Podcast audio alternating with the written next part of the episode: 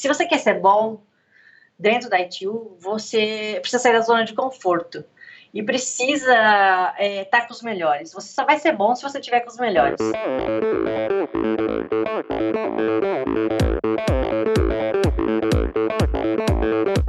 Olá pessoal, sou Michel Bogli e este é o Endorfina Podcast. Aqui você ouve minhas conversas com triatletas, ciclistas, corredores e nadadores. Pessoas interessantes que são, acima de tudo, movidas à endorfina.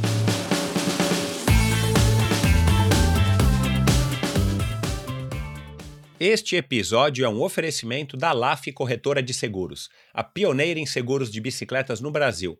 O crescimento do triatlon, do ciclismo e do uso da bicicleta de uma maneira geral é algo muito legal de se acompanhar, principalmente para quem pedala mais de 30 anos como eu.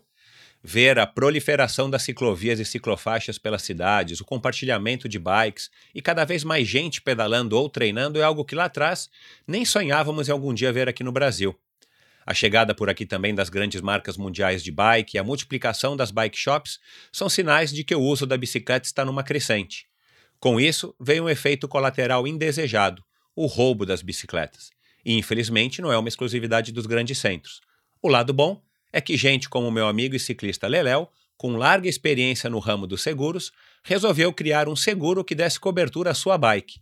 A LAF Corretora foi a primeira no Brasil para esse tipo de cobertura.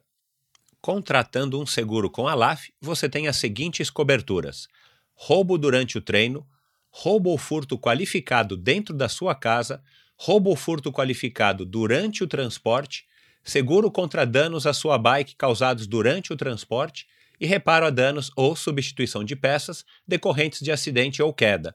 Não preciso nem dizer que eu mais que recomendo, principalmente se você gosta tanto da sua bike quanto eu gosto das minhas. E os ouvintes do Endorfina têm uma condição especial na cotação do seguro da sua bicicleta com a LAF. Basta mencionar a palavra endorfina na sua solicitação de cotação que você automaticamente ganha um desconto de 5%. Solicite sua cotação hoje mesmo. Essa promoção é válida por tempo limitado. www.lafseguros.com.br. Eu vou soletrar L-A-F seguros, tudo junto.com.br. Este episódio também é o oferecimento das barras de frutas Pedal Bars. Deixa eu contar uma história rapidinha aqui para vocês. Quando o Diogo resolveu criar em 2015 as primeiras versões das suas barras de frutas prensadas, ele estava procurando suprir seu desejo de repor as calorias gastas nos treinos de bike com um produto que tivesse, além de um sabor mais natural, fosse elaborado com ingredientes igualmente naturais e funcionasse, é claro. Mal sabia ele, naquela época, que já estava se antecipando a uma tendência do mercado de barras de reposição energética, que é simplificar as receitas para algo mais palatável e gostoso, ao estilo do que se utilizava nos primórdios da alimentação em provas de endurance. Ao invés de fórmulas químicas com ingredientes de nomes complicados, Diogo buscou inspiração na natureza e simplificou a criação.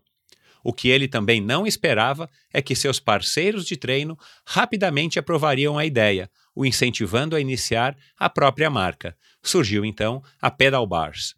Em seis sabores originais e sem aqueles nomes mirabolantes como Baunilha Maravilha ou, sei lá, Berry Rosa Choque, as Pedal Bars são encontradas nos sabores amendoim e cranberry, uma das minhas preferidas, maçã com canela e castanha do caju, goiaba e macadâmia, morango e macadâmia, abacaxi, coco e castanha do Brasil, mais conhecida como castanha do Pará, banana, nozes e amêndoas. Essa sim é a minha preferida.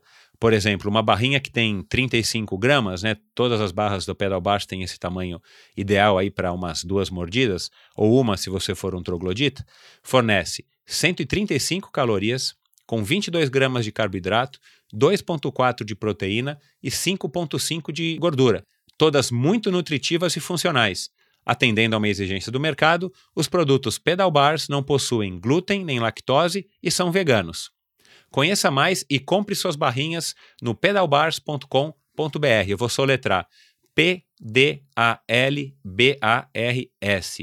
Pedal sem o E e bars de barra. E acompanhe as novidades e lançamentos no Insta e Facebook. Como ouvinte do Endorfina, ganhe 10% de desconto sobre o valor total da sua compra em qualquer pedido feito através do site pedalbars.com.br. Basta utilizar o cupom ENDORFINABR ao fazer o seu checkout. Além de se abastecer com um produto de altíssima qualidade, de uma marca 100% brasileira, você ainda colabora com Endorfina. Aproveite então para conhecer as pedal bars e, se você já conhece, aproveite a oportunidade de comprar na comodidade da sua casa com um preço imbatível. Promoção por tempo limitado. Olá, pessoal, bem-vindos a mais um episódio do Endorfina.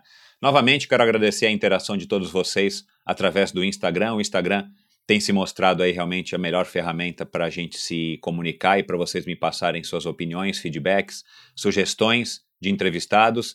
Preparem-se porque tem muita, pessoal, muita gente legal que eu já gravei e que eu estou gravando e vocês não perdem por esperar de todos os esportes, de todos os segmentos, médicos, psicólogos, enfim, nutricionistas. Então aguardem, eu não vou conseguir soltar todos na velocidade que eu queria, mesmo agora estando semanalmente agora com vocês, mas vocês não perdem por esperar e muitas sugestões de vocês eu estou acatando, algumas eu já tinha gravado, isso está muito legal. E uma dessas sugestões é a minha convidada do episódio de hoje, a Carla Moreno. Tenho recebido é, muitas sugestões, muitos pedidos para estar tá conversando com a Carla. Eu já tinha gravado essa conversa faz umas três semanas, logo depois da maratona de Boston. Ela, inclusive, participou da maratona de Boston, vocês vão ouvir. A Carla se aposentou no ano passado e depois de uma carreira fabulosa, a nossa conversa foi muito legal. Isso está quase se tornando um clichê aqui no Endorfina, mas não é por nada. Mas essa aí ficou especial, vocês vão curtir, tenho certeza. Uma conversa bem descontraída, moça muito simpática, Carla. E ela conta desde o comecinho, né? Ela teve uma carreira é, meteórica, como vocês vão ouvir agora aqui na introdução, no triatlon. Ela começou meio despretensiosamente. Ela foi uma nadadora, segundo ela, uma nadadora fraca, ela tinha uma asma, uma asma muito forte, uma deficiência pulmonar que permitia apenas é, que ela respirasse com um pouco mais de 50% da sua capacidade, por isso ela entrou na natação e ela disse que nunca foi uma boa nadadora, mas ela acabou se tornando aí por uma por um golpe do destino, uma das melhores triatletas brasileiras dos últimos tempos, com diversos títulos e um curioso, com uma bicicleta que ela é, comprou de 650 reais na época, uma Peugeot. Ela participou pela primeira vez um triatlo no Internacional de Santos, sem nunca ter pedalado numa bicicleta como uma bicicleta de corrida. Né? Ela chegou no Triatlo Internacional de Santos em 1996 e ela foi nada mais nada menos que a quarta colocada no geral. A partir daí, a carreira dela decolou, foi campeã mundial júnior, e ela conta todas as aventuras e desventuras que ela teve. Ela conta um pouco da raiz da família dela, ela conta do irmão, que também foi um triatleta bom e que hoje é um treinador, tem uma assessoria esportiva. Enfim, uma história bem legal, acho que vale a pena. É um, um, e segundo ela mesmo diz no final, vocês vão ouvir, ela nunca tinha conversado tão a fundo assim a respeito da vida e da carreira dela com alguém, então é uma entrevista praticamente inédita. Vocês com certeza vão gostar. Espalhem a palavra do Endorfina, tagueiem o Endorfina, tagueiem seus amigos nos seus posts. Quanto mais ouvintes a gente tiver, melhor. Continuem indo na loja é, do iTunes e façam lá o seu review ou deem lá sua sua quantidade de estrelinhas lá pro, pro endorfina, como eu sempre digo, isso ajuda demais a gente a ter relevância também na iTunes Store, o que acaba atraindo mais ouvintes. Então é isso, pessoal. Eu conto com a ajuda de vocês. Obrigado pela audiência, bons treinos e até a semana que vem.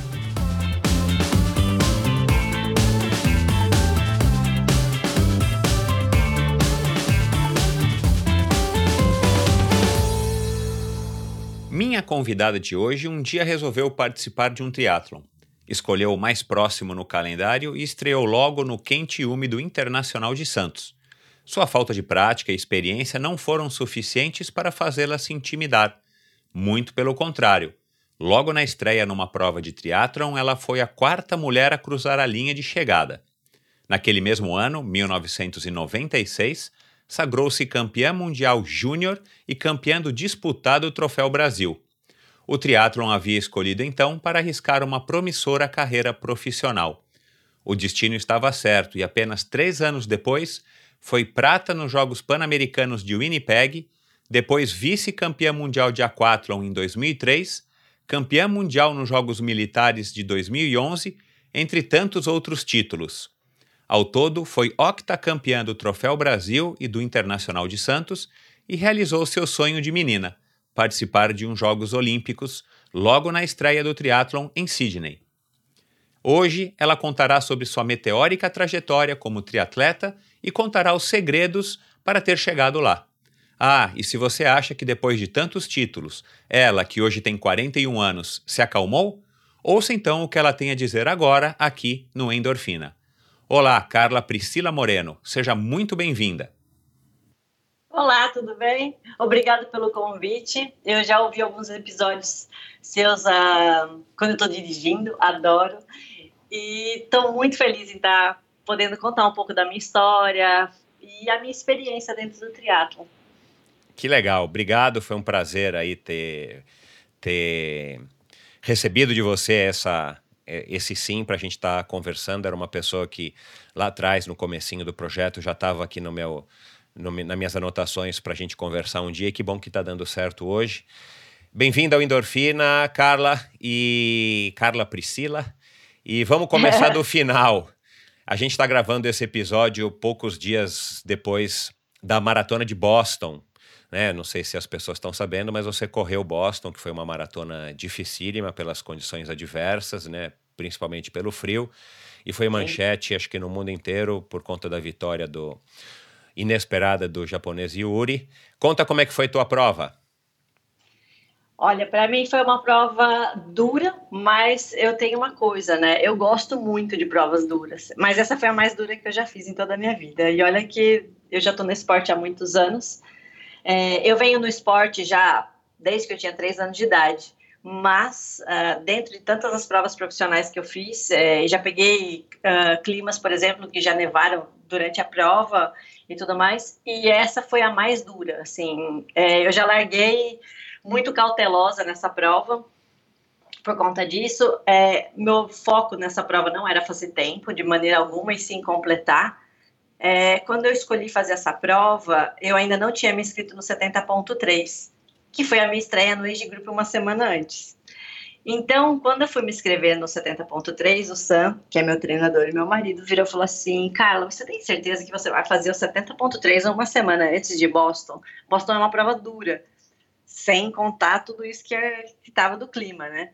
E eu disse, vou, eu sou movida a desafios, eu quero fazer essa prova, e porque também o 70.3, a gente ia com, com um grupo nosso, né, da assessoria, e eu queria estar junto, e eu não me contento às vezes só em assistir, sabe? eu gosto de eu gosto de participar e estar junto, enfim.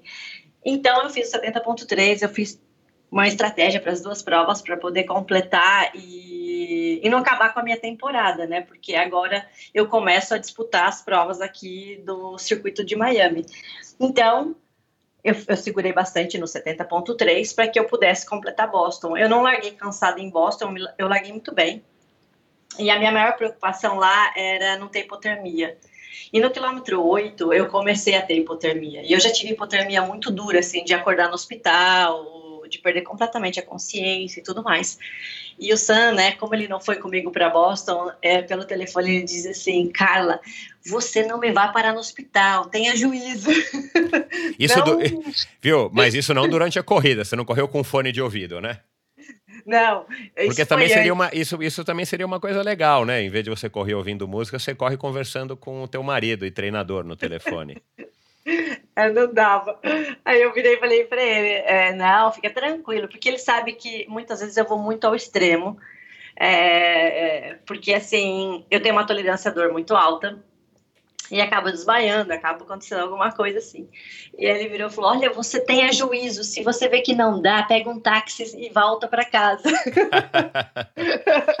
Chama o Uber e volta para casa.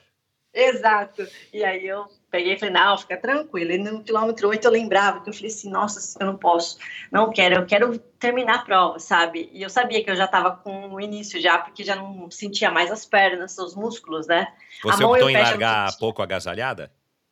Não, eu larguei muito agasalhada e talvez isso pode ter sido um, um, erro, sabe? Porque eu sinto muito frio, por natureza, assim. Eu tenho muita uh, sensibilidade com frio.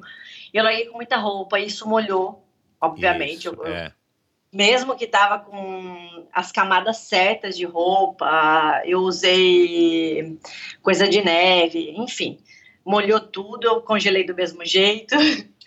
e eu só lembro, assim, que para me manter quente, eu não podia esquecer da hidratação e da alimentação.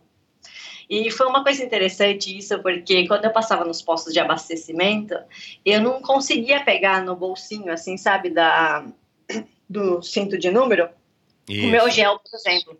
E meu gel congelou, ficou completamente duro, entendeu? Eu não, não tinha como, assim, comer o gel. E aí eu sempre pedi ajuda, sabe, para os voluntários. Nossa, teve um voluntário que eu fui assim, lá no quilômetro vinte e tantos, eu já tava com um pouco, assim, de dor, sabe, no, nos pés, nas, mas uma dor, assim, diferente. Eu falei assim, ah, eu trouxe um Advil, eu vou tomar um Advil, né? E eu queria tomar o um Advil, só que imagina, não ia conseguir, mesmo sem luva, eu não conseguia abrir o saquinho. E eu pedi pro voluntário se ele me ajudava. E ele, sim, claro, tirou as luvas, já pegou o saquinho, ele também não conseguia abrir, de repente ele dá uma mordida no saquinho, o, o adivinho foi parar dentro da boca dele. Aí ele pega assim e tum, na minha boca. Caraca, meu, que Ou história. Seja, e eu tive que dar aquela cápsula, né? Já tava com o copo de água na mão, já tomei. Uau, meu, isso, aqui é voluntário, hein? Sim, eu peguei, eu nem na hora, nem, sabe, não podia me concentrar nessas coisas. Tipo, tava dentro da boca do cara, eu botei dentro da minha boca e tomei o negócio. Nossa, eu nunca tinha ouvido falar nisso. Isso é inédito. Olha, umas coisas assim que eu passei. Teve um outro voluntário que derrubou minhas cápsulas no chão. É, eu peguei do chão e tomei, entendeu? Nossa. Cápsula de sal, coisa assim. Tomei do chão mesmo. Então, assim, Olha, eu não fiquei doente, não aconteceu nada. Acho que o meu corpo também é resistente às bactérias. E qual foi o tempo que você fez? Eu fiz 3 horas e 22. Ótimo, excelente, pô. É. Caramba, meu tempão, ainda mais bom. nessas condições.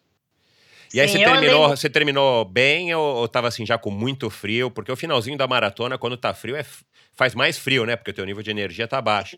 Aí você correu lá para a tenda médica, se cobriu lá com o tomou sopa e tal, ou você terminou razoavelmente bem?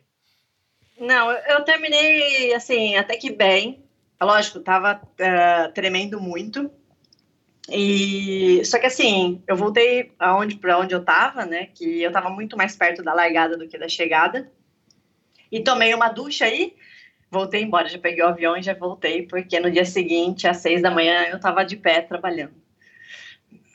Legal. Então, Qual a tua experiência em maratona, Carla? Você fez muitas, eu... fez poucas? Fiz bem poucas. Eu fiz é, uma maratona em 2015, no início de 2015, que foi o desafio do Pateta na Disney, 21 e 42. Eu estava treinando para essa prova, mas eu caí no parque quatro semanas antes e rompi o ligamento lateral do hum, pé. Uau. Eu, e eu me recuperei razoavelmente bem, fiquei uns 15 dias sem poder andar e, e não treinei nada de corrida essas quatro semanas. Mas é, eu era um pouco sem juízo, né? Queria, porque queria completar a prova, queria largar, e eu acabei largando. Eu fiz a meia. Eu fiz uma hora e 26 na meia e 3 horas e 12. Foi minha primeira maratona nessas condições aí também. Aí depois disso. Isso em 2015 foi tua primeira? Isso. Ah, então é recente, tá. É, e depois eu larguei o ano passado na prova. Eu tive mononucleose dois meses antes. E eu não pude treinar nesses dois meses. Só que eu estava inscrita nessa prova, eu já tinha até abortado, também da Disney. A Disney é uma prova que eu gosto muito, eu amo a Disney. E eu estava inscrita, eu ia para lá de qualquer maneira. Minha família estava aqui e eu estava doente, já estava de férias, já estava comendo tudo e mais um pouco. E o médico, na semana, uh, me liberou, na semana da prova, que ele falou assim para mim, Carla, é, agora que seu baço desinchou, é, eu gostaria que você voltasse a trotar e ver como seu corpo vai reagir. Você já pode se exercitar, falou para mim, né? E eu acabei indo para a prova para correr até o Magic Kingdom, que dá o que uns 10 quilômetros. E eu não percebi que eu passei pelo Magic Kingdom. Na hora, assim, sabe? Eu fui tocando uh, mão, assim, com os personagens, eu fui curtindo, eu fui cantando, fui conversando com as pessoas ao meu redor. Quando eu vi, eu tava no quilômetro 40. Uau! Delícia! Daí eu acabei a prova. E eu fiz o índice para Boston nessa prova, que eu larguei só para dar um trote. e, e, e, e, essa que você correu para 3 e 12? Não, essa eu corri, essa eu corri para 3. É isso, essa eu corri para 3 e 12. A primeira foi 3 e 13. Entendi. E aí você conseguiu o índice para Boston e resolveu correr Boston agora, pouquinho. Sim, porque já era um sonho que eu tinha já de mais de 10 anos. Eu sempre dizia, ah, um dia eu vou para Boston, um dia eu vou correr essa maratona, quero um dia fazer essa prova de Boston. E aí, é, em 2015, eu tinha o índice, mas não dava para eu ir em 2016, então por isso que eu nem... Entendi. Okay. Aí agora que eu tive essa oportunidade, eu agarrei. Legal, isso aí. E enfim, a gente vai a gente vai conversar sobre isso e eu acho que a maior parte dos nossos ouvintes aqui sabe que você está morando em Miami, que você tem uma assessoria esportiva aí junto com o Sam. Você continuou com a assessoria esportiva, né? Aí, é... dá um exemplo aqui para gente, né? Já que você está nesse pique total. Qual foi o 70.3 que você competiu? Esqueci de perguntar. É, eu fiz o 70.3 aqui da Flórida, que é em Haines City. Ah, legal. E aí você foi bem também? Eu fui terceira na categoria. Eu Uau, fiz quatro horas de 51. Ótimo, que legal, meu. O que, que você já treinou hoje, por exemplo? Hoje eu fiz é, 40 minutos de musculação e uma hora de bike no rolo. E vou nadar mais tarde, à noite. Aí eu já trabalhei também. Eu dei dois treinos. E hoje eu já não trabalho mais, porque eu tirei a tarde para arrumar a casa e falar com você. Legal, obrigado. A casa que espere um pouco, daqui a pouco você volta para casa e vai para a piscina.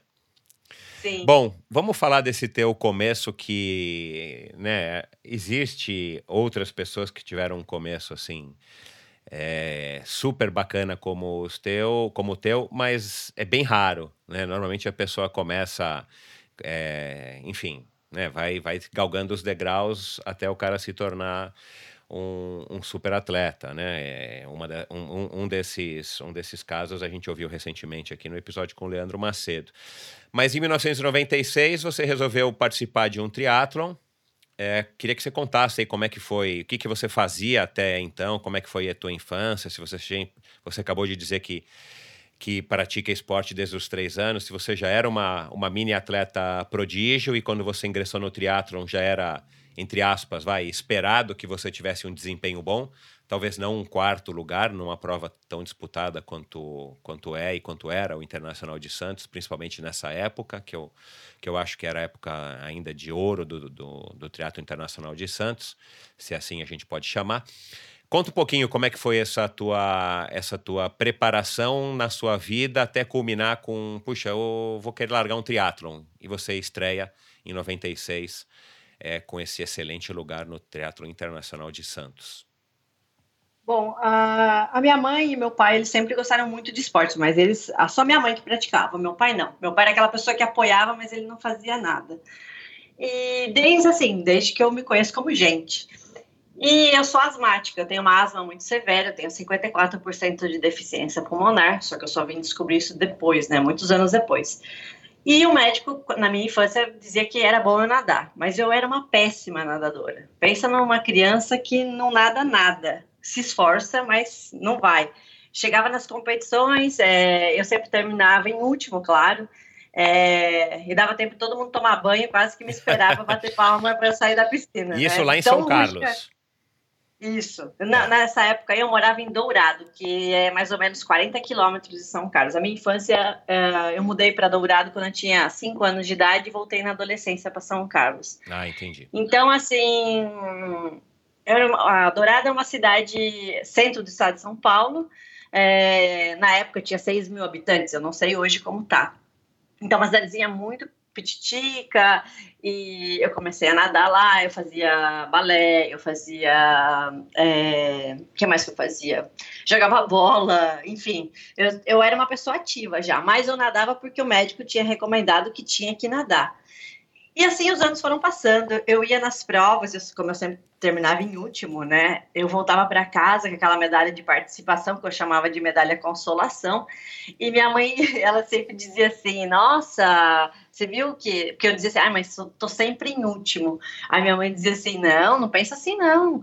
A gente foi desconhecer tal cidade, a gente não conhecia ainda. Olha que legal isso". Ela sempre via outras coisas. E aquilo começou a me entusiasmar de conhecer lugares diferentes, de conhecer gente nova, enfim. E eu comecei a me dedicar. E quando eu tinha uns 12, 13 anos de idade, eu queria ganhar uma medalha é, numa prova que chamava Projeto Nadar, final do estado. Né? Só reuniu o estado de São Paulo. Então, mas assim, eu mal classificava para ir lá e em um em um dos em uma das provas, né? Tipo, sem peito. Eu nadava sem peito, 200 medley sem livre na época. E aí eu só me classificava para uma, mas eu sentei esse ano, eu lembro disso. Eu sentei e tocava música, né, para subir no pódio e as pessoas iam subindo. Eu sentei do lado do pódio e assisti todo o cerimonial, de todas as categorias. E minha mãe querendo ir embora, e eu dizia: "Não, mãe, só mais um pouco". E eu lá, concentrada, vendo aquilo. E eu ficava me imaginando, subindo no pódio, entendeu? E o cara anunciando o meu nome, e a pessoa pendurando aquela medalha no meu pescoço. Então, eu falava, nossa, eu quero essa medalha, eu quero isso. Bom, fui embora e treinei o ano inteiro até chegar ao próximo ano. E eu me classifiquei nas três provas que eu queria, que era Uau. o 100 medley, 100 peito e 200 livre, para o ano seguinte. Fui até a final do estado nas três provas. Quando chegou na final, eu ganhei as três provas. E fiz o meu recorde nas três provas. Que legal, então, que assim, história, assim, meu. Eu subia no Que pódio, idade você tinha, você lembra? 13, 14, eu, eu pensei nisso com 12, 13, 14, eu teria 14 anos, antes de me tornar federada na natação. Então, assim, Parabéns, eu lembro, legal. Eu lembro, por exemplo, uh, sabe daquelas folhinhas que são calendário, que antes era tudo papel que você vai puxando para cima, assim? Sim. É, eu tinha três canetas no meu quarto com aquela folhinha colada no, no meu guarda-roupa. Então, cada, cada cor de caneta representava uma coisa. E cada dia que eu treinava, eu fazia um círculo em cima do número do dia entendeu? Então, quanto mais caneta azul eu usasse, era porque eu estava bem. A vermelha era ruim, então eu não queria usar a vermelha. E eu treinava todos os dias. E esse clube fechava de segunda-feira para limpeza. Era dia de descanso lá e tal, e segunda-feira era fechado. E era limpo de manhã e depois o restante do dia ficava todo fechado. E eu estudava de manhã, então o que, que eu fazia? Quando eu saía da escola, ia para casa, comia rápido ia na casa do funcionário que limpava a piscina, pegava a chave do cadeado do portão, abria, trancava de novo o cadeado, ia na piscina, nadava, voltava, abria o portão, saía, voltava na casa do funcionário, entregava a chave e ia para minha casa, sozinha. Porque eu só tinha treinador duas vezes por semana lá. Então, o restante de todos os outros dias eu nadava sozinha. E eu levava o treino escrito num papelzinho de pão colava na baliza e ali eu treinava. A piscina não era aquecida. Então, assim, no inverno, como ela era mais no alto, a água, eles mediam, né? Tinha o termômetro, chegava em 12, 13 graus a água da piscina. Pois eu treinava, eu treinava tranquilo e sozinha. Então, assim, eu queria muito. E eu, quando eu coloco uma coisa na cabeça que eu quero, ninguém tira, sabe? Assim, eu sou aquela pessoa que eu só olho para aquilo e nessa época da minha adolescência, por exemplo, as pessoas saíam, iam nos bailes, as minhas amigas iam nos bailes, iam nas festas, e todo mundo me chamava de careta. E eu dizia assim, ó, nessa época, quando as pessoas iam nos bailes e tal, me chamavam, e eu, cara, nunca queria nada. É, cara, você não vai namorar? Não, não vou namorar, não. Vou treinar. cara, você só vai treinar na vida? Não, vou treinar, vou treinar. E daí eu dizia assim, ó, o que, que eu assino no seu caderno? Eu, eu vou para os Jogos Olímpicos. As pessoas olhavam. Que legal! Falava, eu vou para os Jogos Olímpicos, ó, melhor você pegar minha assinatura agora, que eu vou ficar famosa. Brincando, que bacana, sabe? cara. Mas que para os Jogos Olímpicos eu ia com certeza. Se eu ia ser famosa ou não, isso não me, isso não fazia diferença para mim. Não queria ir aos Jogos Olímpicos para ser famosa, mas eu queria ir aos Jogos Olímpicos porque eu queria ir aos Jogos Olímpicos. Então, assim, desde criança que eu venho com isso, sabe? Eu vou aos Jogos Olímpicos, eu vou aos Jogos Olímpicos. E eu lembro que na natação, depois, ó, depois do projeto Nadar, ainda me tornei federada, fui medalhista paulista, fui para Troféu Brasil absoluto, fui classificada para o Mundial de Piscina Curta.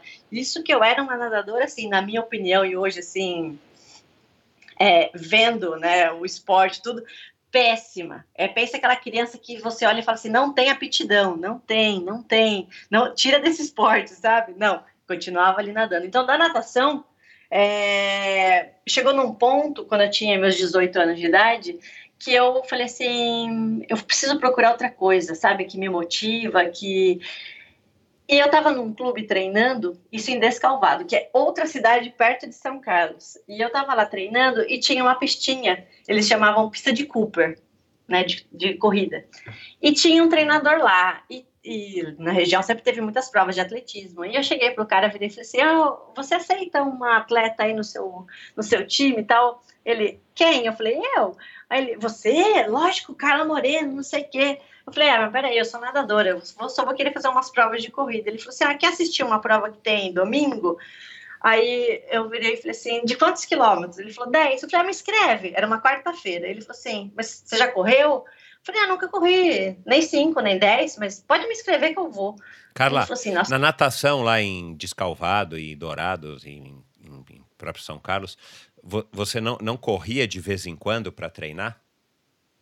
Não tinha muito isso? Pouco. Muito pouco. Não, muito pouco, quase Era nada. tipo só corrida de aquecimento, assim, sei lá, 5 minutos, 10 minutos só para suar. Exatamente. Tá. E aí eu, eu perguntei para ele se eu podia. Aí ele falou, ok, se você quer, beleza. Eu cheguei na minha casa e vi ele fala assim pra minha mãe e pro meu pai, olha, eu vou correr 10 quilômetros domingo. Meu pai olhou, começou a rir, virou assim, você tem noção de quanto é 10 quilômetros? Eu virei e falei assim, não, mas eu vou. Aí ele virou, vem cá, pôs eu dentro do carro. Presta atenção. Ligou o carro, saiu andando 10 quilômetros comigo. Quando terminou, você viu tudo isso que a gente andou? Uhum. É isso daí, você tem certeza que você vai fazer? Tenho, pai.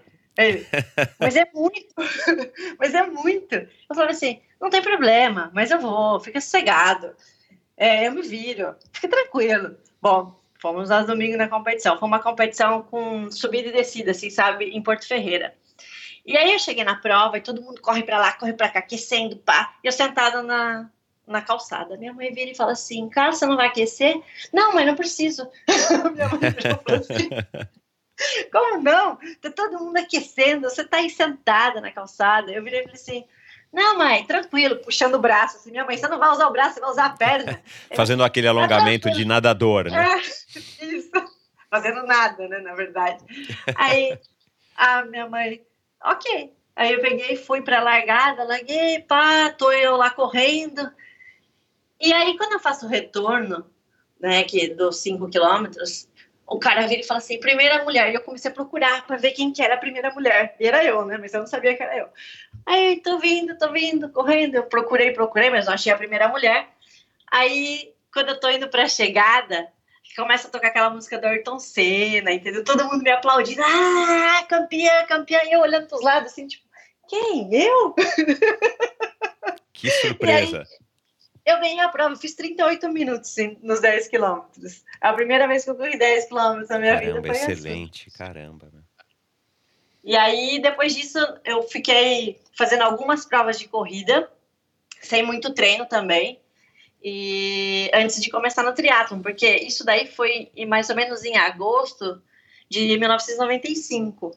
Daí, quando chegou em dezembro, é, eu comecei a ver umas revistas e tal, eu via muita foto da Fernanda Keller. Fernanda Keller sempre me inspirou muito, sou muito fã dela. E aí eu comecei a ver umas fotos e falava assim, nossa, olha que legal esse esporte, quero fazer igual ela, olha que legal, quero fazer esse esporte. E daí virei e falei pra minha mãe que eu queria fazer o triatlo. E aí teve uma prova de biatlo em Maresias que pagava, né, que tinha dinheiro. E minha mãe virou e falou assim, olha, se você quiser, você tem que fazer umas provas aí para você tentar ganhar um dinheiro para comprar a sua bicicleta. Eu te ajudo, mas eu não vou pôr o dinheiro todo. Aí eu fui nessa prova. E lá em Maresias, essa prova corria na areia. E tava um calor, um calor, um calor. Eu lembro que na época o treinador que tava, que tava me treinando naquela época, ele virou e falou assim para mim, Carla, se você precisar, você pode andar, porque tá um calor assim, insuportável e tal, beleza. Eu só pensava assim, eu só preciso desse dinheiro e preciso ganhar essa prova. Preciso desse dinheiro e preciso ganhar essa prova. Que legal. e eu não andei na prova, corri tudo, ganhei. Era 500 reais. 500 reais não lembro nem se era reais na época, acho que sim. Eram 500. É, acho que já era reais aí, é. É.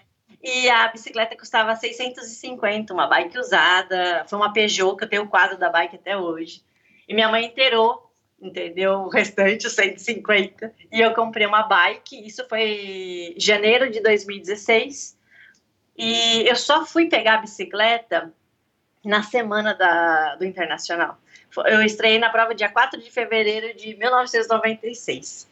E eu peguei a bike na quarta-feira, uma bike de pneu fino, né? Porque eu tinha bicicleta de passeio, não trocava marcha nem nada. E eu virei e falei pro mecânico: ah, deixa alguma coisa aí que para eu pedalar 40 quilômetros. Ele falou: como assim? Falei: ah, não vou mudar a marcha, não vou fazer nada na bicicleta, só vou frear. Ele tá bom, deixou uma marcha lá. e eu fui pra prova. Eu não fazia uma ideia de como era a transição, tipo, se a bicicleta ficava aonde. Entende? Não uhum. sabia como que era. É, você não então... tinha parado para pensar, né, como é que era a logística do triatlo. Mas deixa eu só fazer uma pergunta aqui, essa história tá muito legal. Você, desde a tua primeira corrida em Porto Ferreira até esse biatlon em Maresias, no ano de 95, você continuou nadando enquanto você corria, você disse que não treinou muito, ou sei lá, você estava nadando bem pouco e correndo pouco também, ou você chegou a treinar para o biatlon? Não, eu treinava natação. Eu nadava. Você eu era nadava nadadora que estava correndo de vez no... em quando. Exato, eu era uma nadadora no triatlon, digamos assim. Sim. Até mais ou menos 2000, o ano de 2000, é, eu era uma nadadora no triatlon, porque eu treinava quase nada os outros esportes e eu nadava muito. Eu nadava como 8, 10 quilômetros todos os dias, com facilidade. E a bike nunca passava de uma hora e meia, a corrida nunca de 30, 40 minutos. Era bem suave mesmo os meus treinos. E você assim, sendo... hoje que eu já entendo de treino, né? Claro. E, e você sendo uma, uma, uma garota do interior, você andava, você disse que tinha uma bicicleta. Você andava de bicicleta assim com bastante frequência? Você sabia pelo menos andar de bicicleta? Não sabia se equilibrar e daqui até ali, mas assim, você andava de bicicleta, sei lá, subia a calçada, descia a calçada. Você já tinha um pouco disso ou não? Você andava de vez em quando só e quando você pegou a bike de pneu fino, você se virou lá em Santos? Não, eu já andava assim de bike para lá e para cá, mas claro, nenhuma bike como essa, né? Sim, mas é, você mas já sabia andar de bicicleta, porque já. eu não sei se, assim, a gente que anda de bicicleta desde quando é garoto, como eu e tal, a gente percebe quem sabe andar de bicicleta e tá cheio de gente que resolve começar a pedalar depois de mais velho, enfim. E a pessoa Sim. até anda de bicicleta, sabe se equilibrar, mas você percebe que ela não tem aquela, aquela destreza de quem andou de bicicleta quando era garoto, né? De, de subir guia, descer guia, enfim, não, precisa, não precisava ter feito nada mais do que isso. Mas aí a minha curiosidade, porque você, enfim, teve uma carreira tão, tão prolífica e você, você estreou na bicicleta de pneu fino no teu primeiro triatlon, sem nunca ter pedalado nela e já foi quarto lugar, né? No mínimo, acho que você devia saber andar de bicicleta. Sim, eu sabia andar porque, por exemplo, da minha casa até a piscina, buscar chave, eu tinha uma que tinha uma cestinha na frente que eu punha a mochila na cesta. Então eu ia, com a minha Cecil ia para todo lado, subia, descer calçada. Isso. Eu não era assim, aquela. Nunca fui uma grande ciclista, sabe? Nunca fui. Mas. É... Você se virava bem, é. Sim, me virava bem. É... Quando eu comecei, eu não, não mudava as marchas né, da bike. Eu fui aprender a mudar de marcha quando eu me classifiquei para o Mundial na Áustria. É... Eu fui para a Áustria, né? eu tinha quatro meses de triatlo. E então eu fui para a Áustria e. Teus pais bancaram isso para você? Não. Eu recebi ajuda de muita gente, porque eu não tinha condições de viajar e tudo mais. E, assim, no Teatro Internacional de Santos você ganhou um dinheirinho, né? Quarto lugar? Não, não ganhei é, dinheiro nessa prova porque eu era ainda categoria.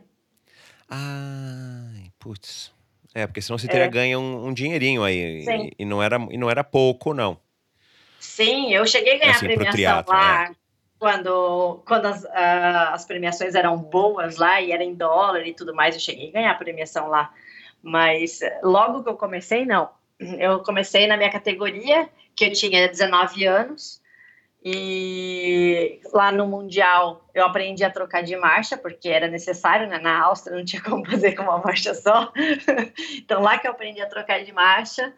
E uma curiosidade, assim, que eu lembro muito, assim, lá da Áustria, era da, da dessa prova, que eu ouvia, né? Isso que eu achei mais emocionante. Eu ouvia o, o narrador dizendo que eu estava em primeiro lugar na prova, e eu só ouvia meu nome, assim, sabe? De longe.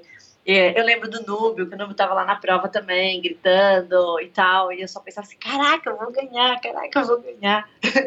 Foi muito legal. E o que, que você estava fazendo essa época com 19 anos? Você já tinha entrado na faculdade? Você estava, enfim? Sim, eu fazia faculdade, mas é... eu fiz várias faculdades, não terminei nenhuma aí no Brasil. E... Mas nunca quis ser treinadora. Olha que engraçado, né?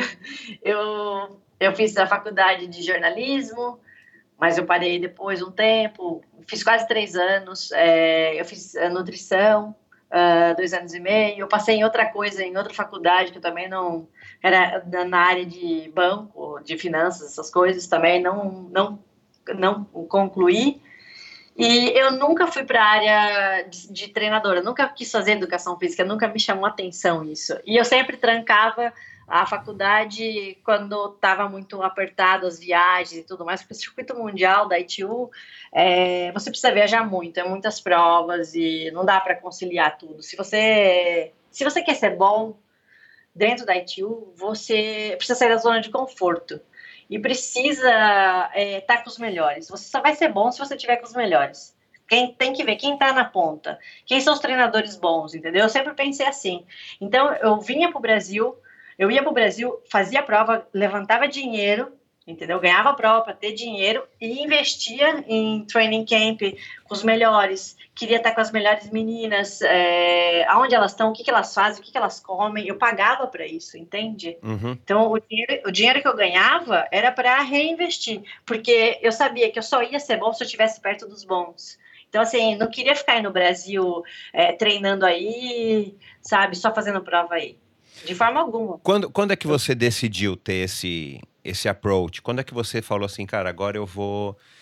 Já que eu estou indo bem, né? Enfim, né, você estava vendo, você não precisava nem que os outros dissessem, né? Você largava na prova. Daí você foi campeã na Áustria, né, depois você foi campeã do Troféu Brasil do circuito. Então imagino que você deve ter ganhado, ou pelo menos fez pódio em todas elas quase todas as etapas, pelo menos.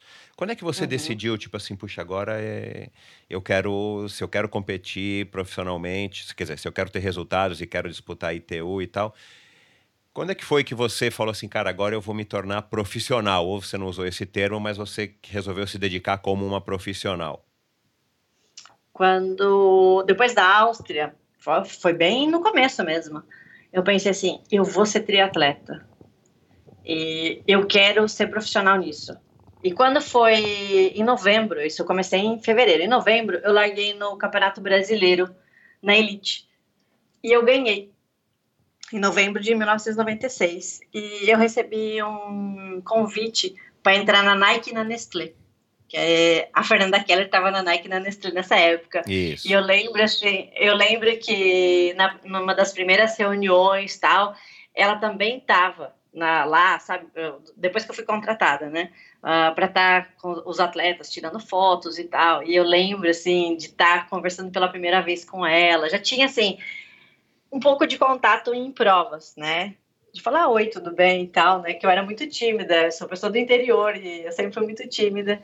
E, mas assim, tive mais oportunidade mesmo dentro dos patrocinadores de conversar com ela. Ela sempre é, me passou muita experiência, me deu muitas dicas. Então, assim, a partir desse momento que eu, que eu falei, não, agora eu vou realmente me tornar profissional, foi ali. E quando surgiu o triatlo nos Jogos Olímpicos, eu só pensava nisso. Falava, eu vou nesses Jogos Olímpicos, eu vou nos Jogos Olímpicos. Só que eu não tinha. Você resgatou aquilo que você lá atrás você Sem dizia para suas amigas. Exatamente. Então isso nunca pagou. Isso estava sempre dentro de mim. E quando foi é, perto dos Jogos Pan-Americanos de 99, é, eu tinha três, uh, três etapas para classificar para os Jogos Pan-Americanos, né? E eu estava voltando da Austrália, eu, desde 98 eu fiquei na Austrália, treinando lá e tudo mais. Porque eu já tinha essa mentalidade, que eu precisava sair para eu me tornar boa. E por que, e por que, que surgiu a Austrália, né, sendo que os Estados Unidos é tão mais óbvio, entre aspas, mais fácil? Porque a, os Jogos Olímpicos ia ser lá. Então eu queria treinar perto de onde eu queria estar. Caraca, Quando, que determinação, hein, Mel?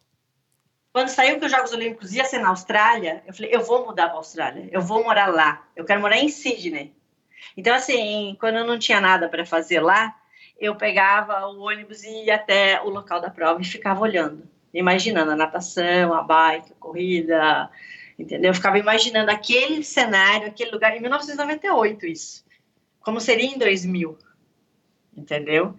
E só que assim, eu não tinha dinheiro para ficar viajando todas as provas, o circuito mundial todo. E quando eu cheguei na primeira Você vivia, você vivia aí de patrocínio? Patrocínio com a ajuda dos teus pais? Você trabalhou? Como, como é que você se sustentou nessa, nessa aventura? E você era novinha, você devia então ter aí 20 anos, 21 anos. Isso. Não, é... não, mais, 22, 23. Um, eu tinha os patrocinadores. Os meus pais, nessa época, já não podiam mais me ajudar. É, na verdade, eu sempre ajudei meus pais depois. Quando eu comecei a ganhar dinheiro, eu que ajudava uh, ainda no sustento da casa. E. E teus pais, e aí, mas teus pais te incentivaram total você a, a sair do país? Sim, sempre. Meus pais sempre me incentivaram assim, tudo que eu sempre quis fazer, sempre apoiaram. Por exemplo, quando eu fiz rifa, quando vende cachorro quente, pipoca, enfim, coisas para levantar dinheiro para viajar, eles sempre estavam juntos, sempre. Você é filha única? Então assim, não, tenho mais um irmão. E meu irmão é mais novo. Uhum. E, e, assim, meus pais sempre incentivaram, tanto eu quanto meu irmão. E ele é assim, triatleta? Daí... Ele é esportista? Foi triatleta, mas ele não foi atleta profissional. Ele foi por pouco tempo profissional. Uh, talvez a pressão de ser o irmão da Carla Moreno tenha feito ele desistir, sabe? Uhum. De ser. Ele era um. Ele tinha o que eu não tenho. Ele era um excelente ciclista. Ele nadava muito bem, pedalava muito bem. Eu lembro até de uma prova quando ele tinha acho que 15 ou 16 anos, que ele foi fazer o Internacional de Santos. Ai, esqueci o nome. Uh, Matt Reed. Ele nadou junto com o Matt Reed, saiu da água junto com o Matt Reed. Então, assim, ele era muito novo e ele era muito talentoso, mas ele era o irmão da Carla Moreno. É Hoje não. Ele, é, ele tem assessoria dele, ele é treinador e tudo mais. E eu sempre uh, ajudei muito meu irmão. E a gente é concorrente de assessoria. Uau. ele tem a dele, até a minha. Como é que chama a dele? É Rafael Moreno Triathlon. E a minha chama Sam Team. Tá. Que é Carla Rafael Moreno. Moreno Triathlon, legal. Vou colocar é. no post do episódio de hoje também, para dar um jabá pro teu irmão. Tá, obrigada.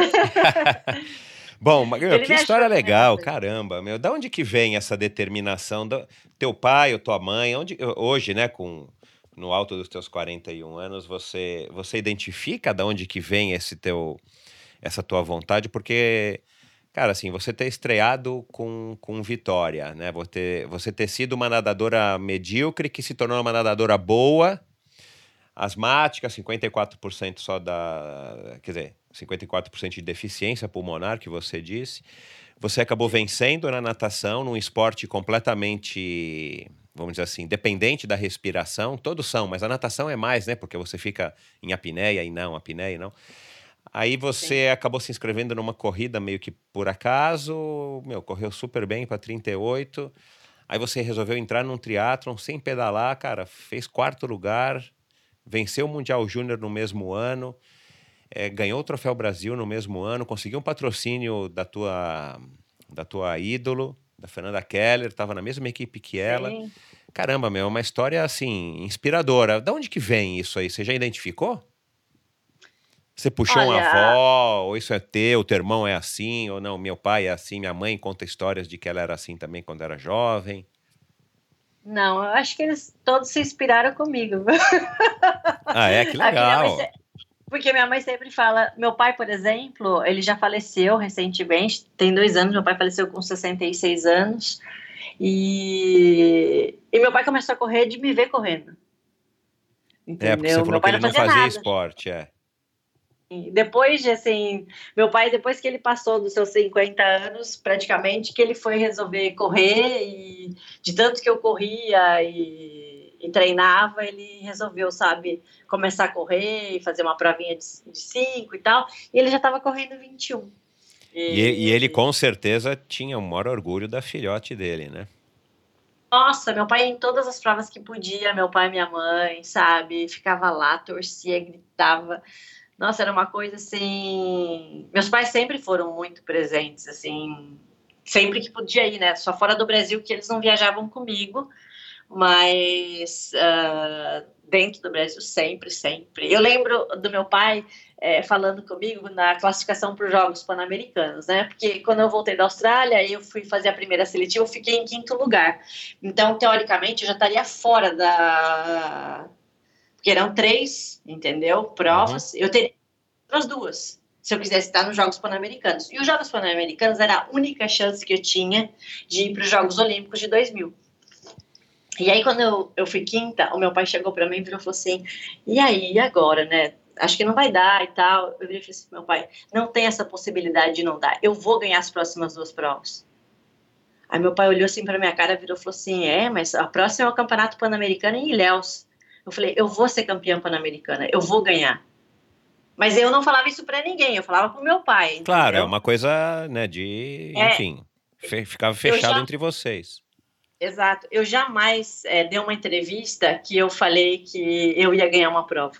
Eu nunca subestimei ninguém, eu nunca me coloquei, sabe, na frente, assim, sabe? Ah, eu, eu sou melhor, eu... De jeito nenhum sabe? Mas dentro de mim eu sabia, eu vou ganhar. Eu sabia exatamente quando eu ia ganhar. E eu fui para Ilhéus, eu fiz o Campeonato Brasileiro e que foi em Fortaleza e Ilhéus. Eu ganhei as duas provas para classificar para os Jogos Pan-Americanos. E, e, assim, quando eu fui para os Jogos Pan-Americanos, eu fui assaltada, né? E eu fiquei conhecida como a menina da bicicleta roubada por muito tempo lá no interior, porque eu estava em Campinas pegando um capacete para ir para o aeroporto com a bike todo dentro do carro e eu fui assaltada. Um cara chegou com a arma. Meu né? Deus do céu. Indo pro aeroporto, e... com, a com a mala Isso. já, com a bike embalada. Sim, dentro da case, a mala, tudo. E assim, tive que entregar, né? Porque que eu ia fazer? Claro. E aí, isso era uma segunda-feira, a prova era no sábado. E perdi tudo ali, passaporte, tudo que eu tinha. E, e aí, nessa época eu também não, não era tão. Não era como hoje, por exemplo. Se você for assaltado, você perdeu o seu tênis preferido, você vai lá na loja, você tem um milhão de opções de tênis de corrida. Naquela época não era assim. Isso, não é. tinha com facilidade, sabe, que você pudesse ali comprar um tênis específico de corrida, de competição e tudo mais. Então, você imagina que você está indo para os Jogos Pan-Americanos, tanto que dentro do mesmo assim, o COB, eles não tinham, por exemplo, material muito pequeno de confecção pra gente, sabe, menina pequena. Eu lembro que eu, as meninas da ginástica olímpica, por exemplo, usava as roupas meio grandes, sabe, porque não tinha uma roupa pequenininha. E eu cheguei lá sem uniforme, não tinha quase, não tinha nada para eles me darem, tipo, é, sobressalente, sabe, de ter coisas para poder dar a mais, porque era diferente o esporte do que é hoje, sabe? Então, assim, quando eu fui assaltada, é, eu, eu, fui, eu corri com um tênis de passeio na prova, entendeu? Nos Jogos Pan-Americanos. E porque não tinha outro tênis para eu usar, e eu tinha que embarcar na, tipo, dali um, dois dias, e foi um negocinho tudo muito rápido, eu consegui tudo. Você que tirar passaporte, e... sei lá, provisório? Não, Sim. trabalho. E a bicicleta? Uh, ele, uh, na época eu era patrocinada pela. E agora? Uh, Scott. Eu era patrocinada pela Scott e a Scott arrumou uma, uma outra bike para mim e eu fui. Só que minha bike estava toda desregulada, certo? Foi o Armando que, o Armando Barcelos, que na sexta-feira arrumou a bike para mim. E Isso já lá, no, lá em Winnipeg. Isso. Ele, ele que me ajudou, ele que fez tudo. E eu fui para a prova no dia seguinte. E quando eu alinhei, é, foi uma das coisas assim que depois os meus pais, né, falaram para mim o que, que eu sentia na hora da largada, sabe? eu senti um alívio tão grande, tão grande estar ali alinhada, parece, sabe assim, que tudo, ufa, eu consegui estar aqui. E eu só pensava assim, eu vou, eu vou para os Jogos Olímpicos, eu vou para os Jogos Olímpicos, só tenho essa oportunidade. Eu tenho duas horas, mais ou menos, né? É. Duas horas para estar entre a glória e a desgraça na minha cabeça, né? É desgraça que a glória é eu ir para os Jogos Olímpicos, eu só tenho essa oportunidade. E aí, então, é, a hora que largou, eu, eu, senti uma felicidade, assim, que transbordava, sabe? Que eu tava ali, caraca, eu consegui chegar ali. Foi tão duro para chegar que, para mim, eu tô aqui, eu vou aproveitar ao máximo. E assim, parecia que tudo fluía para mim, sabe? Durante a prova, tudo fluía. E eu lembro, assim, no momento da corrida que eu tava disputando com a Carol Montgomery, com a menina que ganhou, as duas canadenses, eu tava entre duas canadenses. E eu lembro que a a Carol, ela tinha feito o índice para a Olimpíada de 2000 já no atletismo, porque ela foi uma atleta que classificou no triatlo e, e nos 10 na pista. E Uau, ela não lembro tinha, disso. Ela fez, é, se não falha a memória, 30, 26, alguma coisa assim na pista, nos 10, semanas antes. Uau. Então, assim, eu sabia que eu estava correndo com pessoas que, assim, eram muito fortes entendeu? Mas isso não me intimidava. Eu queria estar tá junto, eu queria fazer também, sabe? E assim eu fui, e eu fui no sprint com a, com a Carol, é, Sharon Donnelly, lembrei, a menina que ganhou. A Sharon ganhou a prova né, no sprint, né, era que sprintou as três, e eu entrei no meio delas. Eu fiquei na frente da Carol Montgomery, e fui medalha de prata e peguei a vaga, porque era uma vaga para a América do Norte, uma para Central, uma do Sul. Eu peguei a vaga da América do Sul para os Jogos Olímpicos de 2000. Que legal, hein? Parabéns.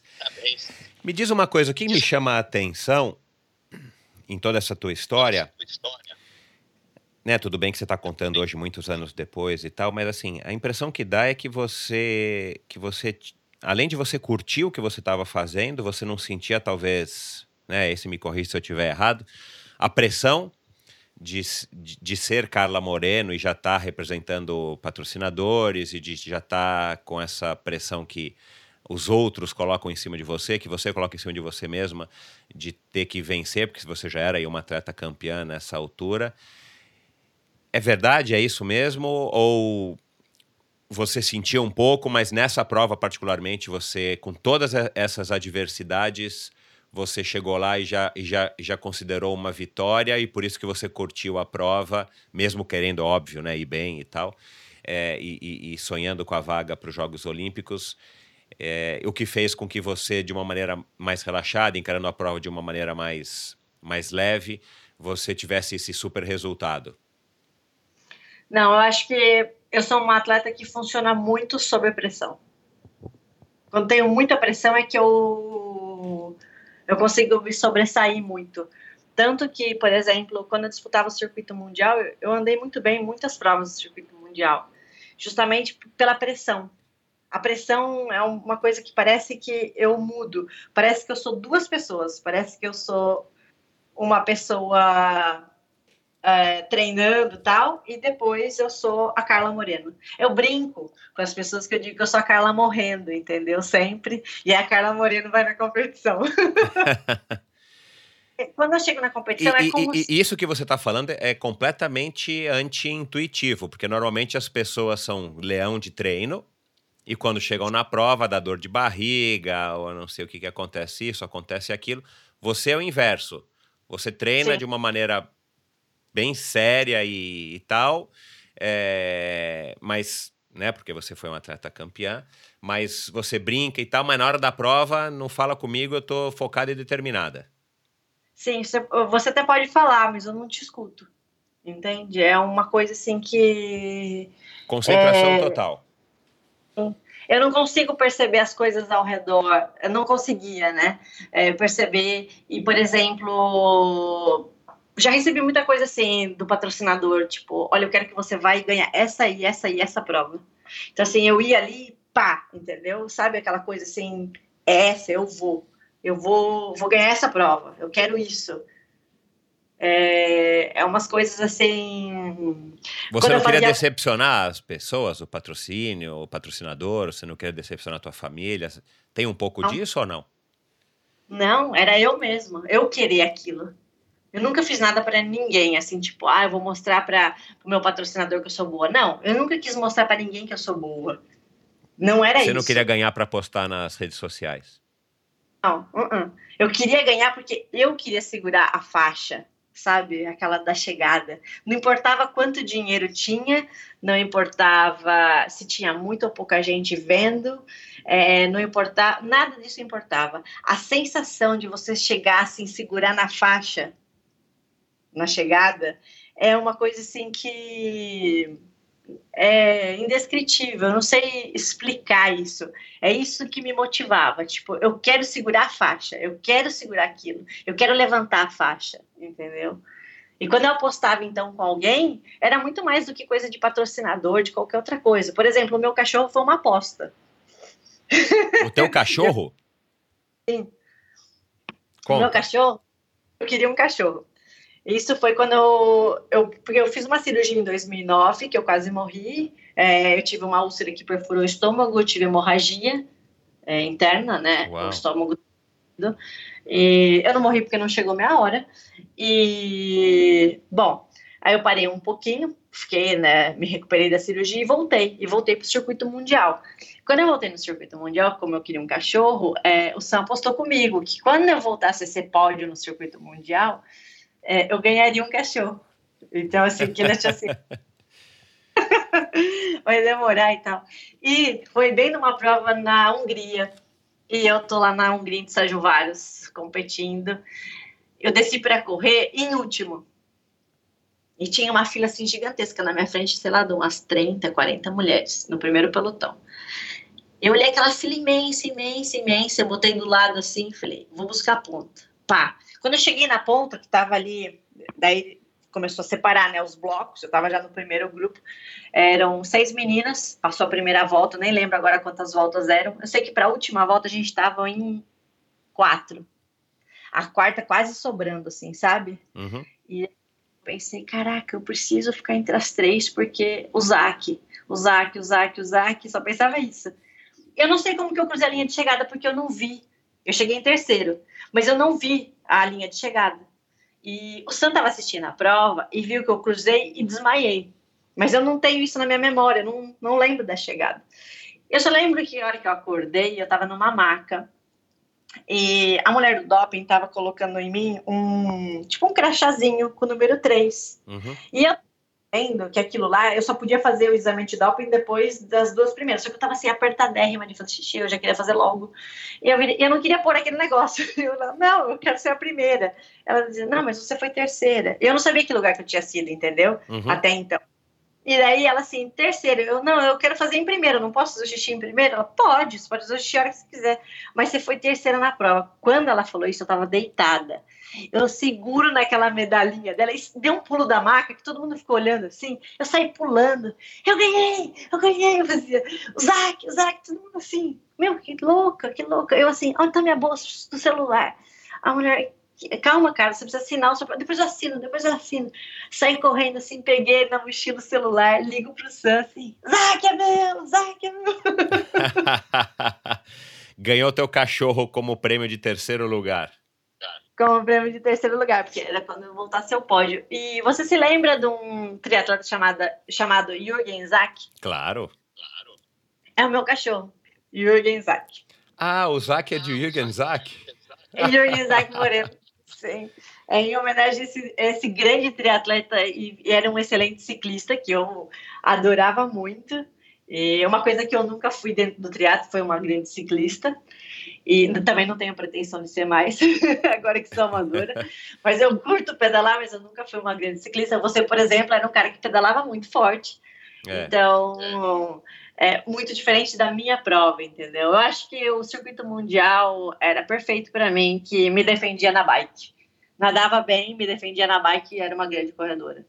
É, hoje parece que está mudando um pouco aí na, na Sim. é, né? Assim, os Brownlees estão tão, tão quebrando um pouco esse paradigma, forçando um mundo no, no, no, ciclismo e aí mesmo para ficar na roda fica difícil. Mas nesse comecinho, quando o triatlon estava ainda ingressando nas Olimpíadas, esse começo realmente era um esporte praticamente um, um biathlon, né? Um aquatron. Sim. Nadava e corria. A bike era só para passar o tempo. Mas que bacana. Que raça que é o Jürgen? É um Yorkshire. Ah, que legal. Eu já e achei que fosse um galgo, ou sei lá, um Rottweiler é... com esse nome. Exato. E eu não sei como, mas assim, o, o pai e a mãe do Zac são nem metade dele, entendeu? Porque o Yorkshire é um cachorrinho pequeno, de, claro, sei é. lá, um quilo e pouco, dois quilos. É, o pai do Zac estava até conversando recentemente com é, essa pessoa que me deu o cachorro. O pai do Zac pesa dois quilos e meio, mais ou menos. E o Zac pesa oito quilos e meio. Nossa E ele senhora. não é... É, e a veterinária até falou para mim, olha, cara, de repente vamos tirar dele umas 600 gramas só, porque no máximo meio quilo porque eu falei para ela, assim, acho que tá muito pesado, ele tem seis anos e tal. Ela falou assim, não. Olha a estrutura dele. Você pega assim nas coxas dele, ele é muito forte. E ele sobe para todo lado. Ele, você não acredita o que o Zac faz. Ele é muito forte. E Zac. ele já tá com quantos anos? Seis. É, tá na idade boa ainda. Que bom. Legal. E ele tá com vocês aí, óbvio, né? Sim. Nossa, quando eu fui mudar para cá, eu falei, eu só vou se o Zac for comigo, assim, sabe? Uhum. Ele é muito grudado comigo o tempo todo, tá comigo e é meu filho quatro patas, já que eu não tenho nada. Carla, é, você deu agora esse exemplo que você não lembra de cruzar a linha de chegada e, e você acabou desmaiando, talvez por isso você já estava apagando. Foi a primeira vez que acontece isso? Não, sempre acontece. Acontecia, né? Acontecia, Agora já... É. Você se esforçava até um ponto de, de literalmente passar mal, desmaiar com alguma frequência. Sim, porque eu sempre chegava além do meu limite. E, e, você chegou a investigar quais, quais seriam as causas, quais poderiam ser as causas, ou você nunca se preocupou com isso? Você sabia que era simplesmente você, sei lá, falta de, de oxigênio no cérebro?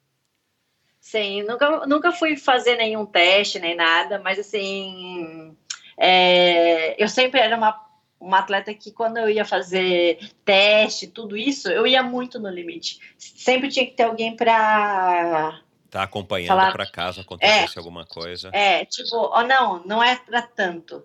Entendi. Segura, agora pode segurar porque senão você vai. Porque eu não tenho essa percepção de quando eu tô fazendo muita força, é... Eu consigo fazer muita força e eu não sinto a dor. Que todo mundo fala, nossa, não tô aguentando de dor, porque eu não sinto isso. Então, eu consigo chegar num limiar muito alto. Isso, é, e eu... isso, isso você chegou a avaliar nas três modalidades ou mais na corrida? Não, nas três modalidades eu faço força e não não, não sinto uh, a dor. Por exemplo, quando eu tive esse episódio que uh, a úlcera perfurou, eu não senti nenhuma dor. Eu senti assim, um e pouco de náusea. E dizem que dói pra caramba, né? Senti, eu não senti nada. Tanto que o meu médico, é, quando eu falei pra ele que eu tava com desconforto, é, eu tinha corrido. Foi assim, ó eu tive um problema com duas pessoas, eu fiquei muito chateada, muito. Fiquei muito magoada, eu chorei muito, eu fiquei mal umas três semanas. Essas pessoas me fizeram muito mal. Uhum. Mas aí, quando eu voltei a treinar, é, foi no primeiro dia que eu voltei a treinar, o Sabira falou assim para mim, vamos ver como você tá, vamos fazer uns 5 quilômetros de avaliação, tá? É, não faça o seu limite, falou para mim, mas faça um pouco de força só para ver a gente ver como você tá. E eu corri em Santos isso. Foi em Santos, foi em outubro de 2009. E eu fiz 5K na praia, eu fiz 16 e 41 nesse dia. E quando eu terminei, outubro, era para eu estar suado, todo mundo estava suado. E eu estava com as unhas roxas, lábio roxo, e eu não tinha uma gota de suor derramado. Aí o Sam virou e falou Você não cansou? Eu falei: Não. Aí ele virou e falou assim: Nossa, que estranha, você tá estranha, você tá meio branca assim. Eu falei: É. Ele falou, vai, uh, volta para casa e descansa um pouco. Pode ser que você tenha feito força, mas não tenha percebido. Aí eu vou ir para casa, eu senti um pouco, sabe, assim, de desconforto na barriga. Achei que era normal daquilo, mas não sei, alguma coisa me dizia assim, ah, liga pro médico, né? Eu liguei pro meu médico, ele tava na Beneficência Portuguesa e falou para eu ir lá fazer uns exames. E dali, seis horas, eu tava operando, entendeu? Então, assim, eu, mesmo no processo de recuperação pós-cirurgia, porque abriu do externo ao umbigo, né? Abriu todas as camadas do abdômen, tirou tudo que tem dentro da barriga para fora, teve que lavar tudo, porque o suco gástrico saiu, né? Como o estômago estava aberto. Meu é, Deus dando com sangue, enfim. Aí teve que fazer todo um, uma costura na minha barriga gigantesca. Nem na recuperação eu senti dor. Foi, foi, foi tranquilo para mim, assim. Não foi nada. Eu sei que foi uma cirurgia, claro, quase vida e morte, mas uh, eu, de dor, assim, eu não senti nada. Uau. É, numa, numa, numa prova dessa, num sprint ou no sprint que você disse que, que travou em Winnipeg para tirar a medalha de prata lá com a Carol Montgomery e com a Sharon, ou, ou em qualquer outra situação assim de disputa mesmo, de dificuldade, ou você está cansada e enfim e às vezes em esses momentos na nossa cabeça né e, e todo atleta de, de alto rendimento sabe disso já passou por isso Tipo, não, agora acho que não deu para mim, deixa eu ficar aqui em terceiro, tá bom. Não, eu tô, tô morta, não vai dar. Não, o cara tá muito melhor do que eu. Ou, tipo, meu, não aguento mais, vou parar. O que que você, o que que você, você tinha alguma, algum ritual, algum mantra, você tinha alguma coisa que sempre vinha à sua cabeça que, que, que você mentalizava para estar tá se afastando desses pensamentos de autossabotagem? Ou simplesmente você sempre dava tudo e, e só? Eu nunca pensava isso. Tipo, ah, aqui tá bom. Nunca pensei assim nas provas. Ah, tô aqui. Eu sempre pensava assim: caraca, eu tenho que, eu tenho que sair daqui de onde eu tô, eu tenho que ir pra frente, eu tenho que ir pra frente, eu tenho que ir pra frente. Eu sempre pensava isso. A primeira vez que eu ganhei uma, uma etapa do circuito mundial foi no Rio. E eu saí também para correr bem atrás. E eu só pensava que eu tinha 10 quilômetros para ir para frente, entendeu? O máximo que eu pudesse. Então, assim, nunca pensava assim, ah, já fiz muita força, eu vou me manter aqui. Tanto que, para mim, hoje, até como treinador e tudo mais, é muito difícil eu fazer pouca força, eu me controlar, eu ter uma estratégia, assim, de me preservar muito mais. Porque para mim era sempre assim, eu vou para frente, eu vou, entendeu? Eu nunca, ah, vou poupar aqui para depois ah, não, tá bom, terceiro, já tô em terceiro, já tô no pódio, não vou. É, essa pessoa tá melhor que eu. Não. Não importava. Eu, eu não, me, não coloquei na minha cabeça, por exemplo, pensa numa pessoa que você tá correndo do lado, que acabou de fazer o índice na pista, nos 10. Essa pessoa não corre mal. Essa pessoa corre muito bem. Claro. E você não pensar que ela corre bem. Você, tipo assim, eu vou ganhar dela. Entendeu? Bacana, eu... meu. Isso, é, isso não é tão simples assim, não, né? Isso é um, um estado psicológico, vamos dizer aí, quase que perfeito para um atleta, né? Sim, porque você não. Não, você não se, se intimida, é. Você não. Você não. não parece que você está numa outra realidade, exatamente. Você não se dá conta de que aquela pessoa lá é um que está competindo pau a pau com você, também é um super atleta como você, né? Sim, exatamente. Mas, assim, é lógico que ela era muito melhor que eu hoje, eu olhando para isso, com toda certeza ela era muito melhor do que eu. Mas eu era uma pessoa que eu era muito desafiadora, assim, sabe? Eu vou, eu vou conseguir. Eu não era uma pessoa assim, ah, então não sei. Por exemplo, quando a gente fazia coisas em equipe, é... eu fui militar e tudo mais alguém tinha que resolver, alguém tinha que, sabe, ser aquela pessoa que fala assim, vá para frente, resolve alguma coisa. Eu sempre tinha atitude, entende? Uhum. É, eu faço, eu vou, eu vou conseguir, eu vou fazer. Eu sempre fui assim na minha vida, nunca, ah, eu vou esperar, essa pessoa pode fazer também. O que, que eu posso ajudar? Não, não, não é o que eu posso ajudar, eu vou fazer. É, você vai lá e eu resolve. Vou. Exato. Já que Sabe tem que assim, ser feito, vou. vou lá e resolvo. Exatamente. Eu sou assim, é muito, sabe? Você sempre fala, você sempre tem muita atitude. E, e para tudo, na tua, tudo na tua vida ou só no, na área esportiva? Ou você é assim para tudo? Eu sou assim para tudo. Tem horas, por exemplo, que eu nem penso, sabe? Eu faço, sabe? Não, não penso, vou fazendo. É, é instintivo às vezes. E, e, e, isso é uma, eu acho uma característica legal, mas é uma característica que também, ao mesmo tempo, incomoda muita gente, principalmente as pessoas Sim. que são mais devagar, né? Você sente, você sente, você sente isso, né? Sim, com toda certeza. É... Mesmo num time e tal, por exemplo, hoje eu já tenho outra cabeça, sou madura e tal. É óbvio que eu tive muitas atitudes no passado é... que eu poderia ter perguntado antes de tomar a decisão, antes de me, sabe? Me colocar. Até porque quando você faz parte de um time, você não pode simplesmente faz e pronto, entendeu? Claro. É, eu vejo isso hoje. Mas quando eu tinha meus 20 e poucos anos, 30 e poucos anos, que eu é, sempre fui muito competitiva, mas eu não era competitiva, por exemplo, é, eu largo numa prova para ganhar de você. Jamais. Eu jamais. Eu jamais entrei numa prova, por exemplo, igual eu sempre via nas entrevistas de muita gente falando, mas eu nunca queria ganhar, por exemplo, da Fernanda Keller. Eu não ia na prova para ganhar da Fernanda Keller. Eu quero ganhar a prova. Se ela tá lá, entende? Não ia, não. Não ficava mirando uma pessoa que eu queria ganhar. Não tinha isso dentro de mim. Eu não tinha essa coisa de vou ganhar de fulano, vou. Não, de forma alguma. Nunca quis ganhar de uma pessoa, ficar marcando uma pessoa na prova. Eu já vi gente fazendo isso comigo, mas eu nunca fiz isso com as pessoas. Eu ia na prova para ganhar a prova. Não importa quem tá na prova. Qual era aquele era... lance de pegar a, a faixa da chegada. É. Você, você disse que coleciona caneca, você não coleciona faixa de chegada. Ia ser uma coleção legal, é. hein? Se desse para sair Sim. com a faixa, né? Que não dá, né? É.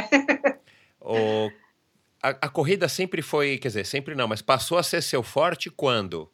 Quando é que você começou a. a ou, ou a natação também era super forte? Né? Aí sim, com, também... competitivamente, né? Falando. É, é, a minha natação pro triatlon sempre foi muito boa. No circuito mundial também. É, eu sofri um pouco quando eu tive é, depois desse depois dessa pausa que eu dei no circuito mundial que eu retornei eu senti um pouco mais de dificuldade na natação de me encaixar nos blocos mais para frente. Mas antes disso não.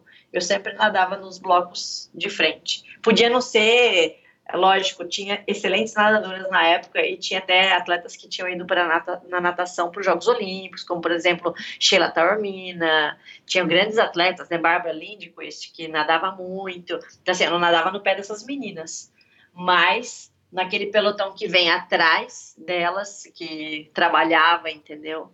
E buscava, assim. Eu não era uma nadadora de nadar desgarrado, assim, mas eu sempre estava ali, naquele bloco da frente. Que era o suficiente para você, enfim, pedalar Sim. com as meninas e correr o que, que, que, acabou se tornando o teu forte. Exatamente. Você me eu, acho que, eu acho também que uh, cada atleta é, tem que traçar a estratégia dentro do que é o seu ponto forte.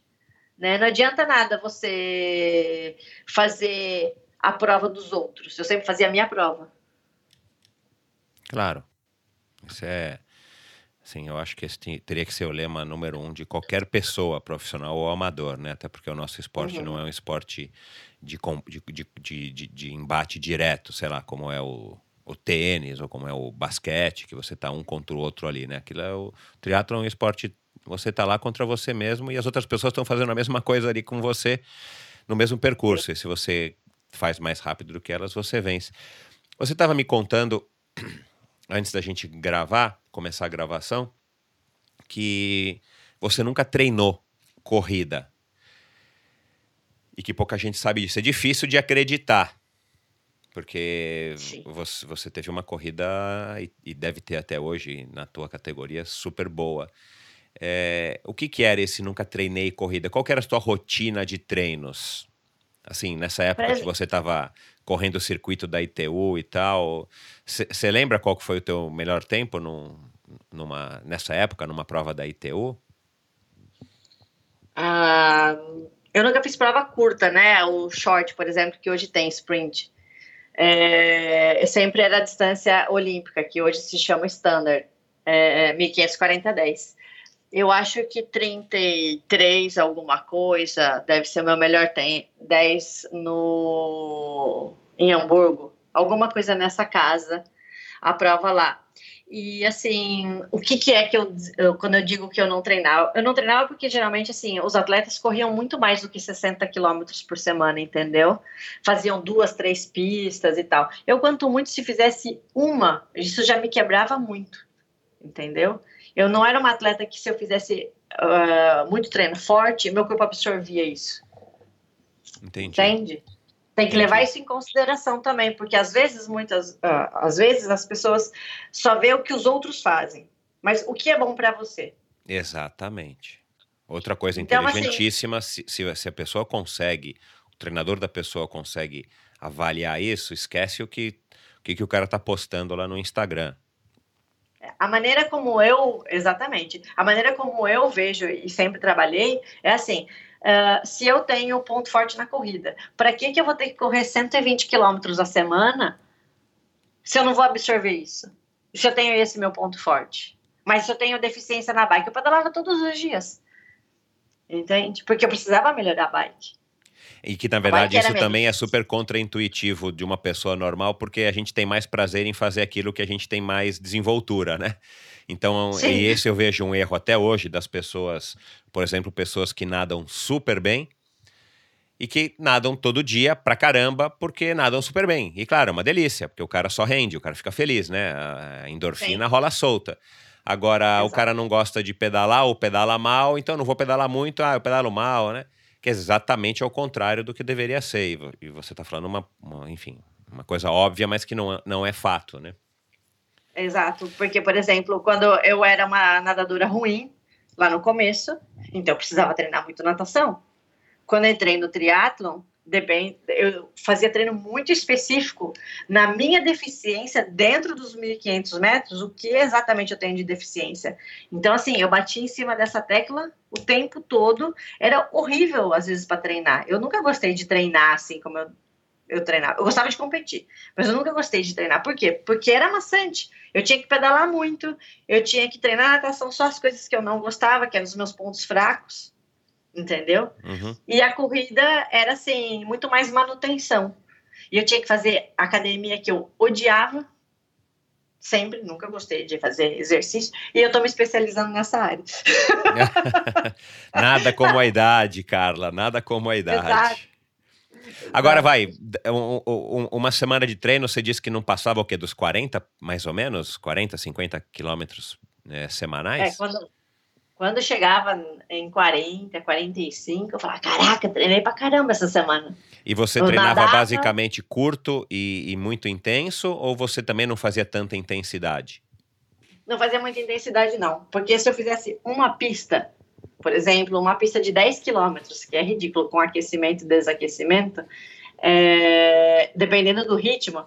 Por exemplo, uh, se eu fizesse 20 de 400 saindo a cada 1,45 para a média de 1,5, é, eu ia ficar com dor na panturrilha pelo menos uns três dias. E que ia acabar te atrapalhando todo o resto da semana, né? Não, mas daí depois eu não corria mais, eu só pedalava e nadava. Ah. Entendeu? Então, assim, é, eu fazia. Eu teve um dia que eu treinei com um treinador australiano, eu fiz 50 de 400 nessa semana. É, saindo a cada 1,40, eu fiz média entre 1,5 e 10 nos 400.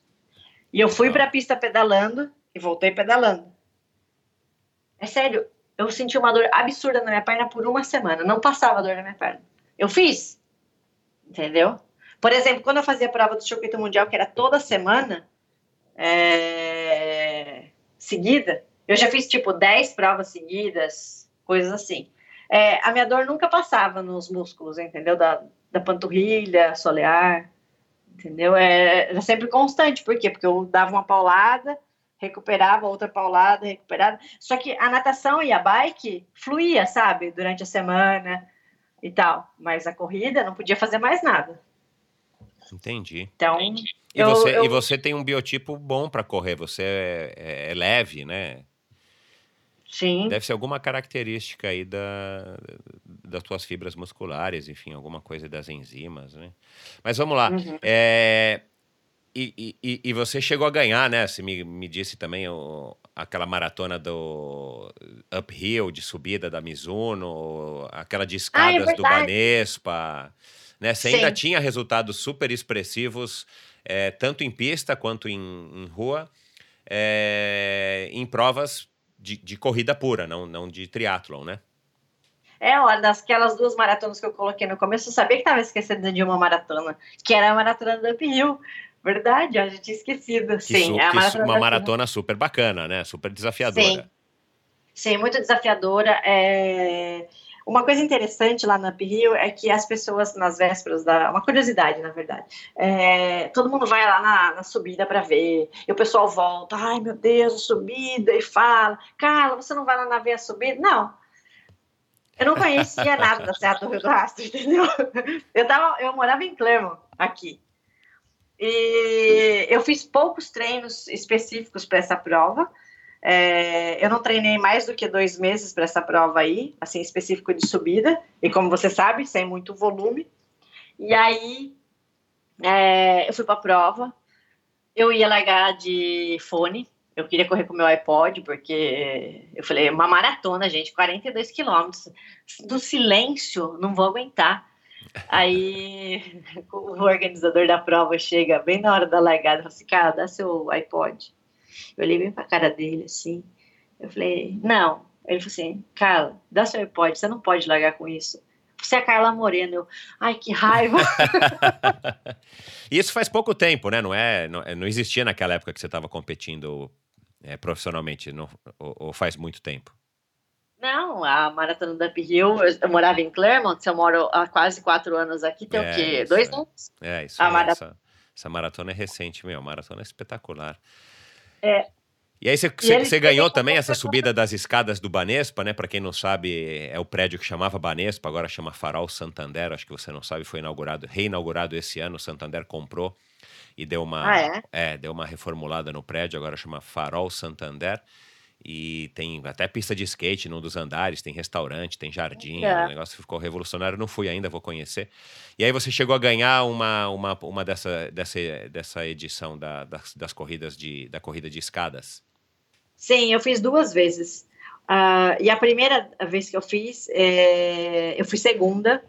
Eu perdi para a menina que era campeã mundial, que ganhou em Paris States e tal. E eu perdi para ela por um centésimo. Caraca, meu, é, é nesse nível de precisão?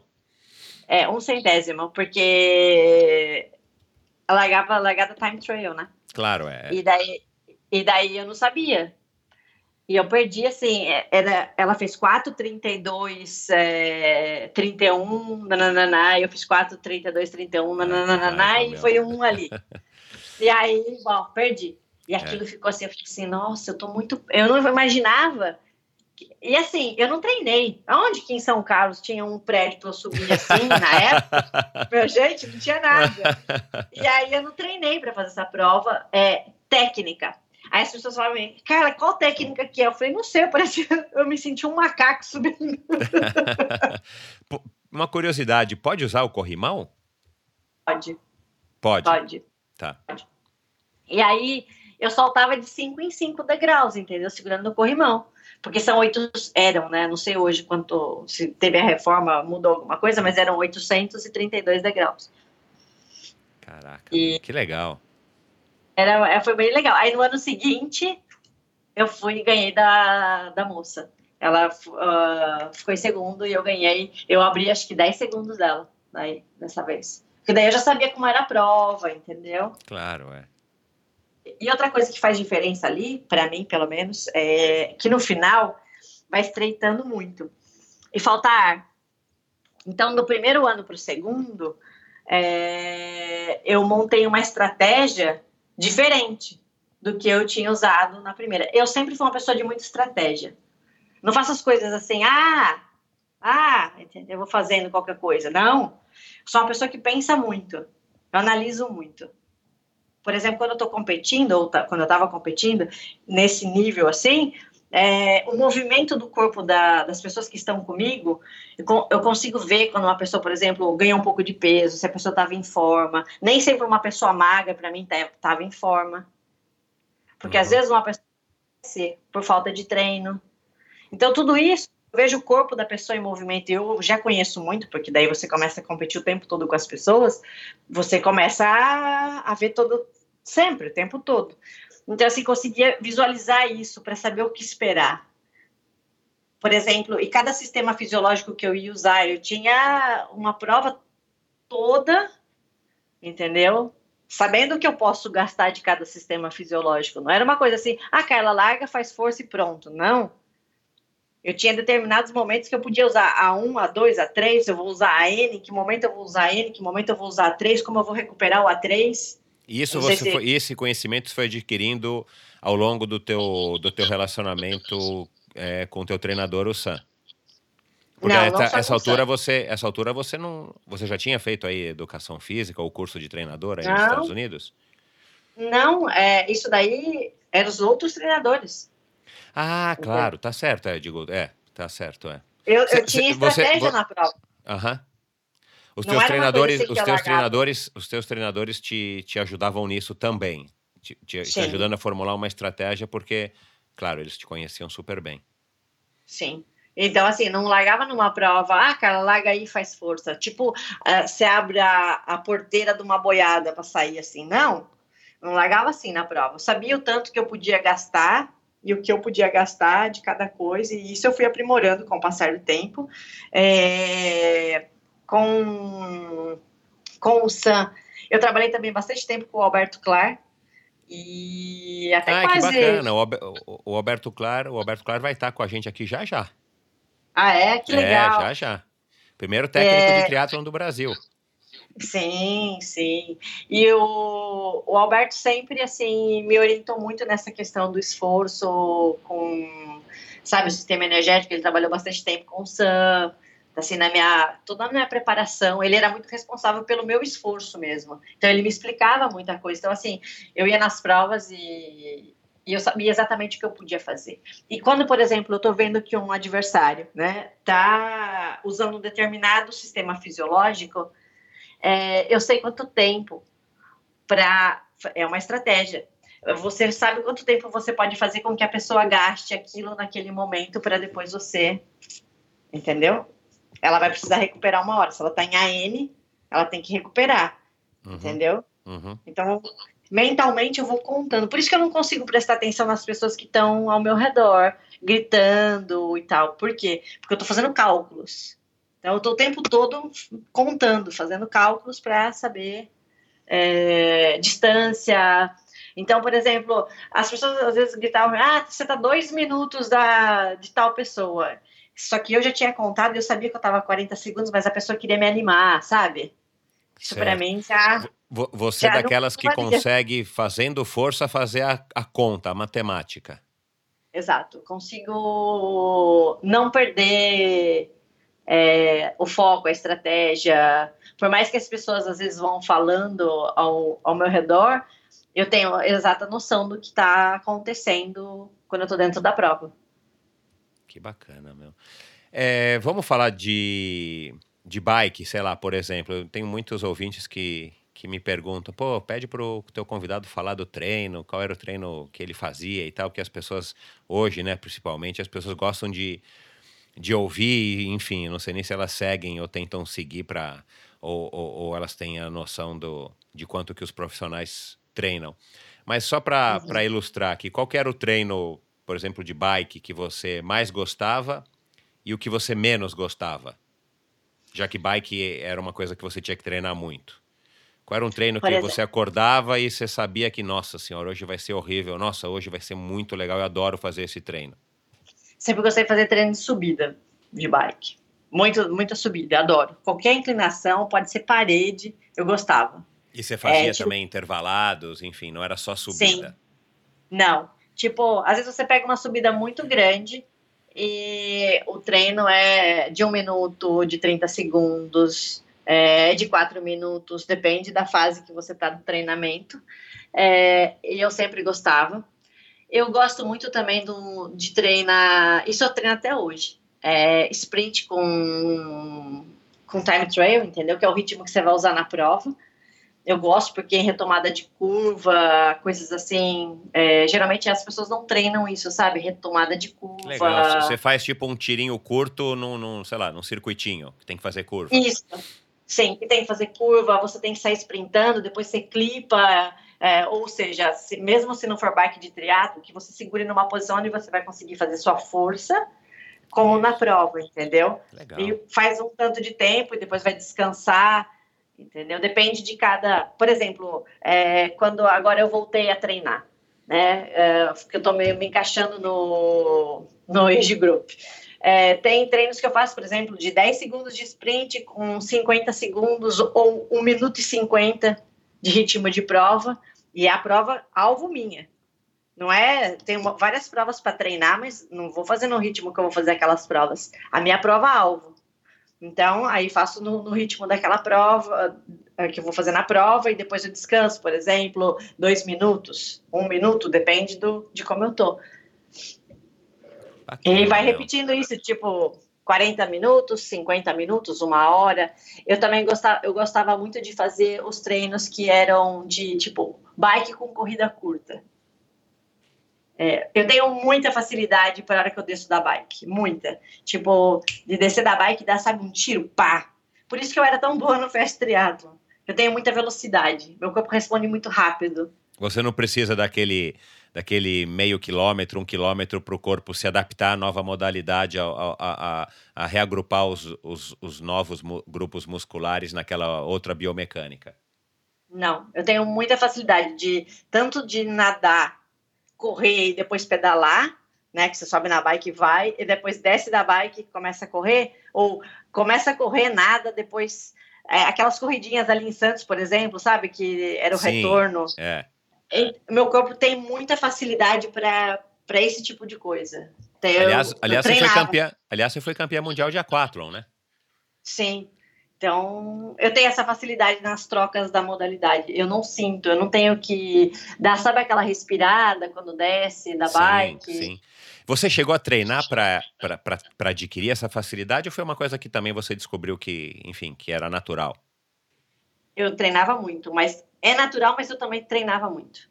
Fazia Porque... treino cruzado, transição? Sim, fazia, fazia bastante treino de transição. É, a transição eu fazia bastante, como por exemplo, três, quatro vezes na semana.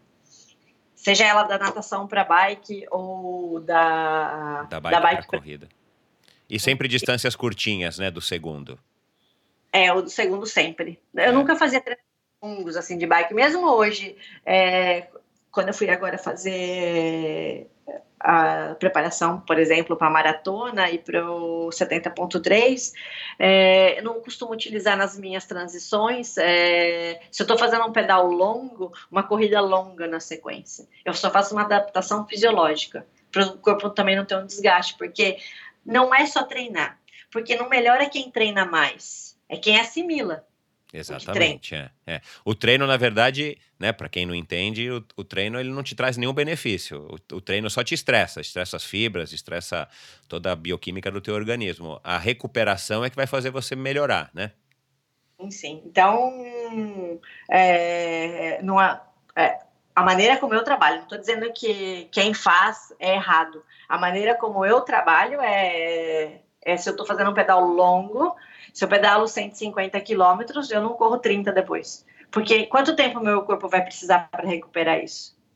É, qual que é o custo Até... que isso vai ter né, no médio e longo prazo? É. Exatamente. Então, muito mais. Uh, porque, eu, assim, uh, os atletas amadores, eles olham os profissionais e muitas vezes querem fazer igual. Só que tem que levar em consideração que o atleta profissional, isso é a profissão dele.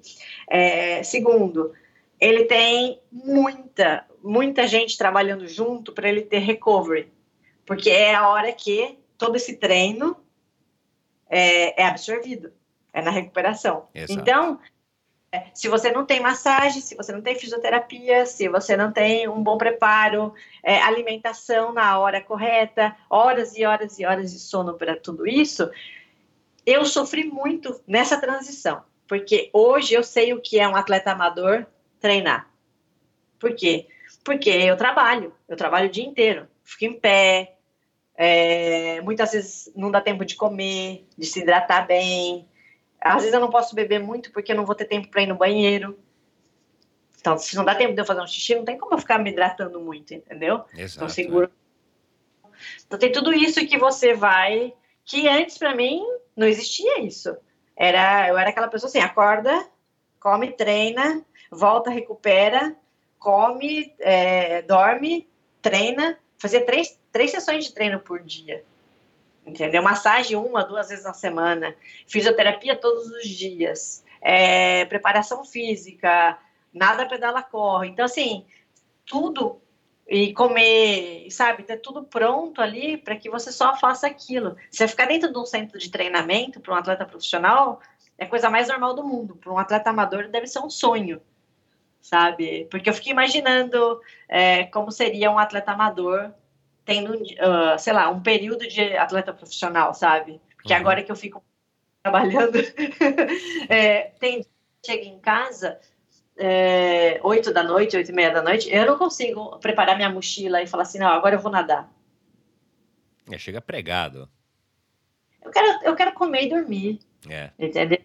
E se eu peguei muito trabalho, o treino vai ficar para depois, porque eu vou trabalhar, entendeu? Não posso, eu não posso no trabalho mal, mal-humorada, tratando as pessoas mal. Eu trabalho com o público. Eu tenho que estar pensando o tempo todo, então eu tenho que estar com a mente fresca. Então, se eu estou muito cansada, eu chego num treino, vou olhar a pessoa, eu não vou conseguir pensar nela como um todo, na programação que ela tem, no objetivo dela, melhorar, e. Eu não vou conseguir, sabe, trabalhar, fluir a coisa. Por quê? Estou cansada, estou com sono, eu vou estar pensando na minha recuperação, e você não faz nada bem feito. Então, aí... aliás, esse é um erro, esse é um erro que muita gente comete no triatlon, eu acredito, e, na, e na corrida que a gente que a gente conhece mais pessoas, né, que são corredores e, e triatletas que é o cara é amador, mas o cara se dedica como se fosse um profissional no sentido dos treinos, só que o cara não tem esse tempo de descanso, esse tempo de recovery, o cara,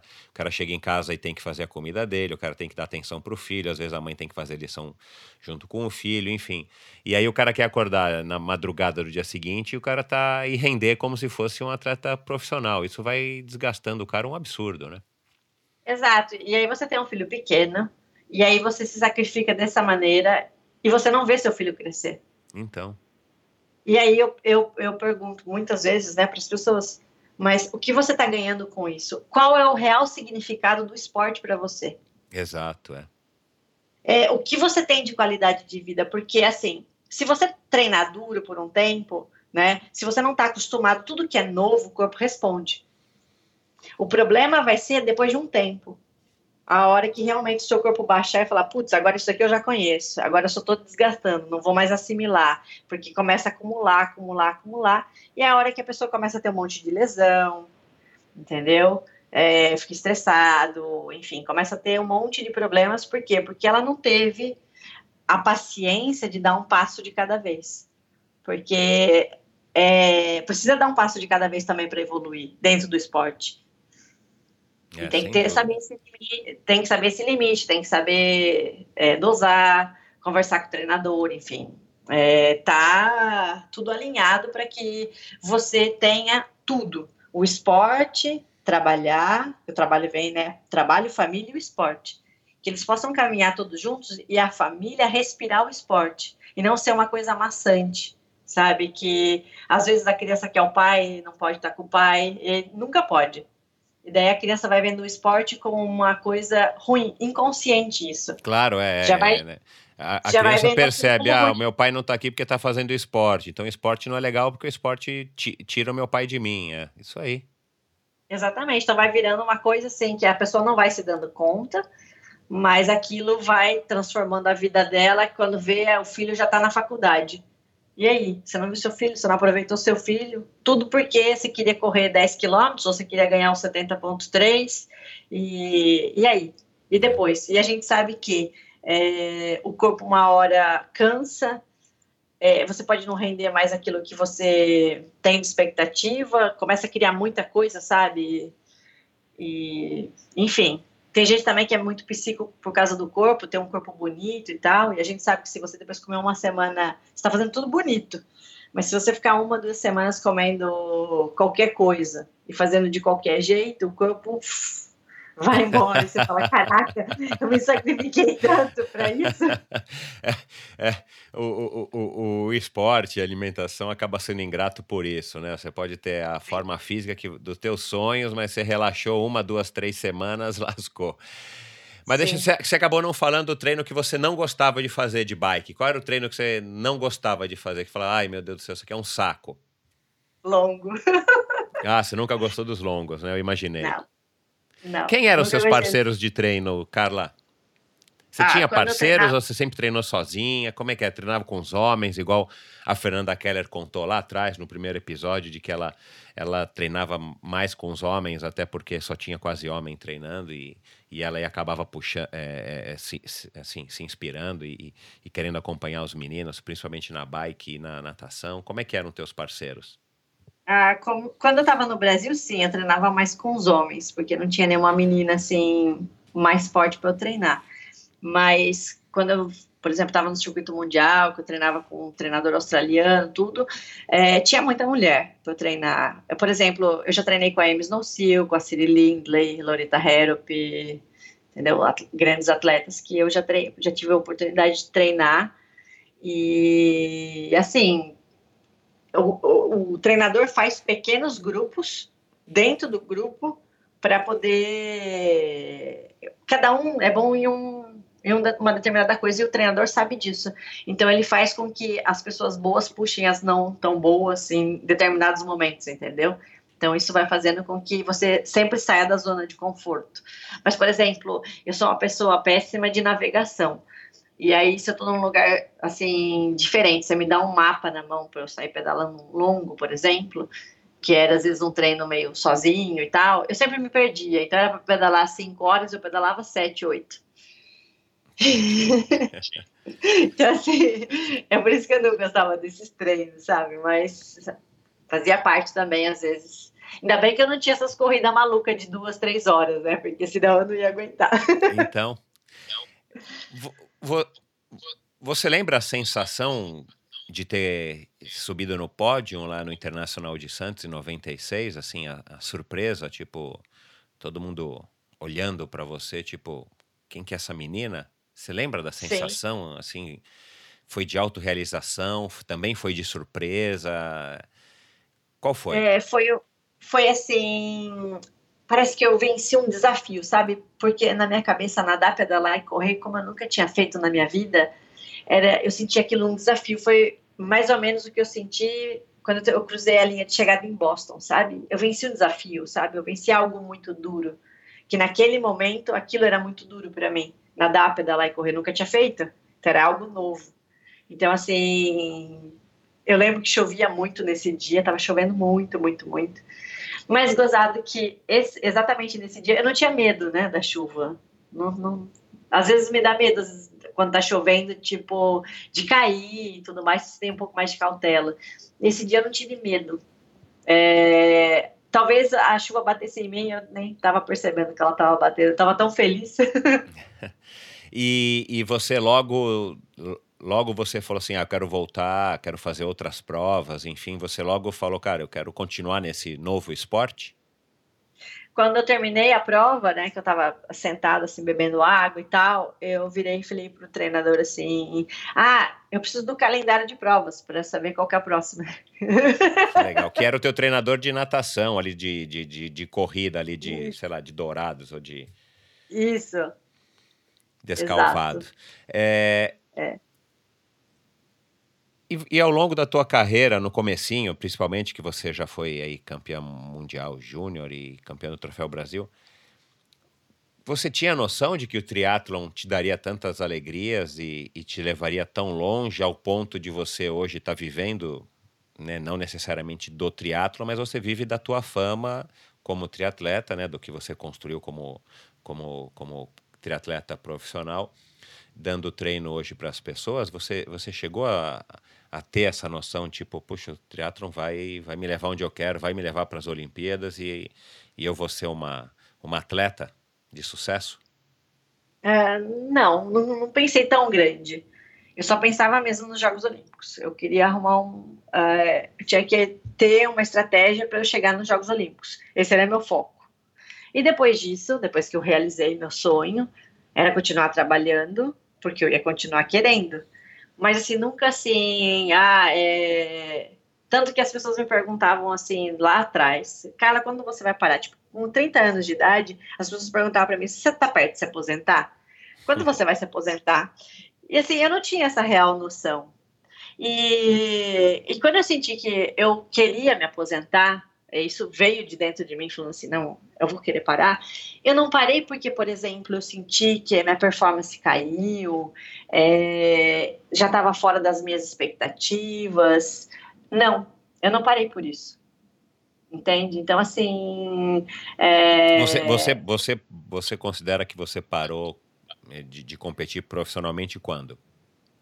Ah, de final de 2016 para começo de 2017. Eu acho que quando eu peguei a mononucleose, assim, que eu fiquei doente, é, isso começou a me, me fazer pensar muita coisa. É, eu comecei a aí que eu comecei a pensar assim, o tanto que eu estava tendo de desgaste no meu corpo e para onde eu ia querer ir, aonde eu quero chegar ainda, o que eu quero ganhar. Ganhar é bom, é, mas o que eu quero ganhar agora? É essas perguntas que eu comecei a me fazer. E aí tá, você decidiu é... que, que já tinha conseguido Exato. tudo que você queria. Exato. Tipo, eu vou chegar no Havaí, é o meu sonho ir para Havaí, é meu sonho tentar fazer um top 10 no Havaí, é meu sonho, sei lá, ganhar 70.3. O que, que era o meu sonho? Porque eu já tinha realizado é, os meus sonhos. O que eu tracei como objetivo, uh, o que eu queria fazer, entendeu? Então, assim, eu comecei a pôr na balança o que eu queria, quanto isso me custava e se eu estava disposta a pagar o, o, isso daí, entendeu? Porque eu sei o caminho que é para eu chegar é, a ganhar um, um grande foco meu. Eu sei o caminho.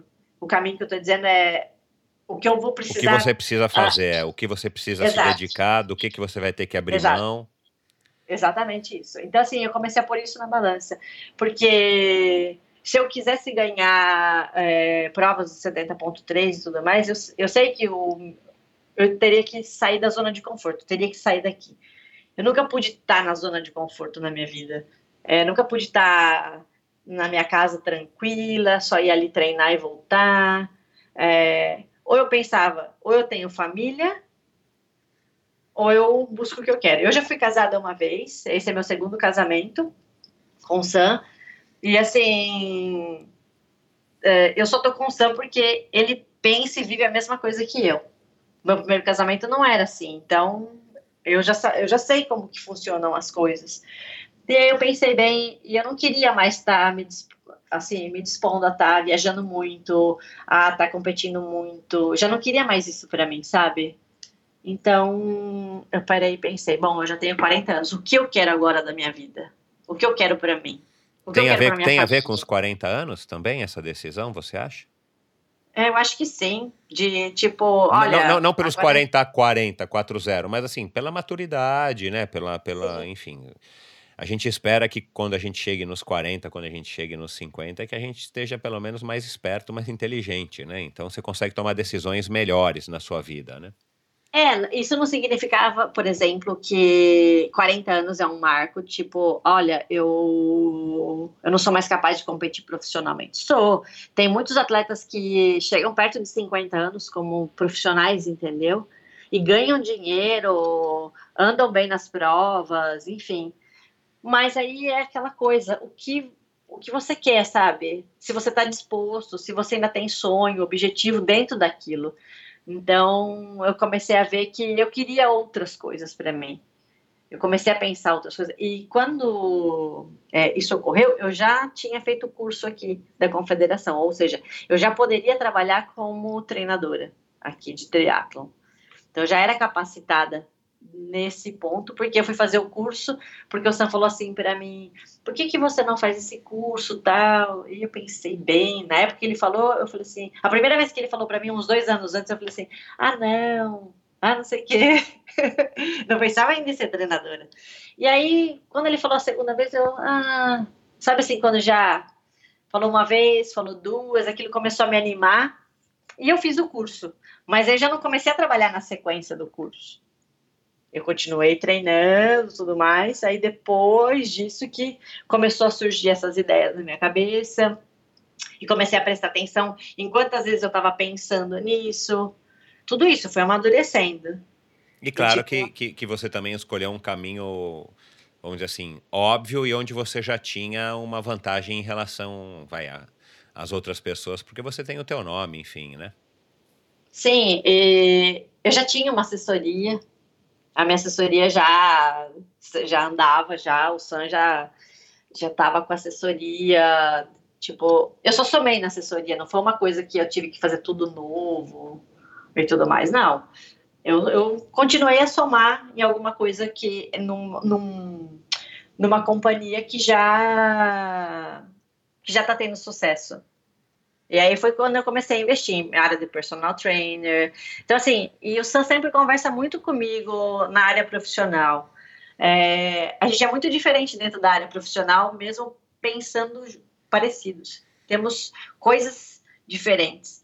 E eu não gosto muito, às vezes, da área que ele está trabalhando, então eu escolhi outra coisa e ele não fica assim para mim, ah, trabalha exatamente a mesma coisa que eu. Não. É, vocês ele se complementam, né?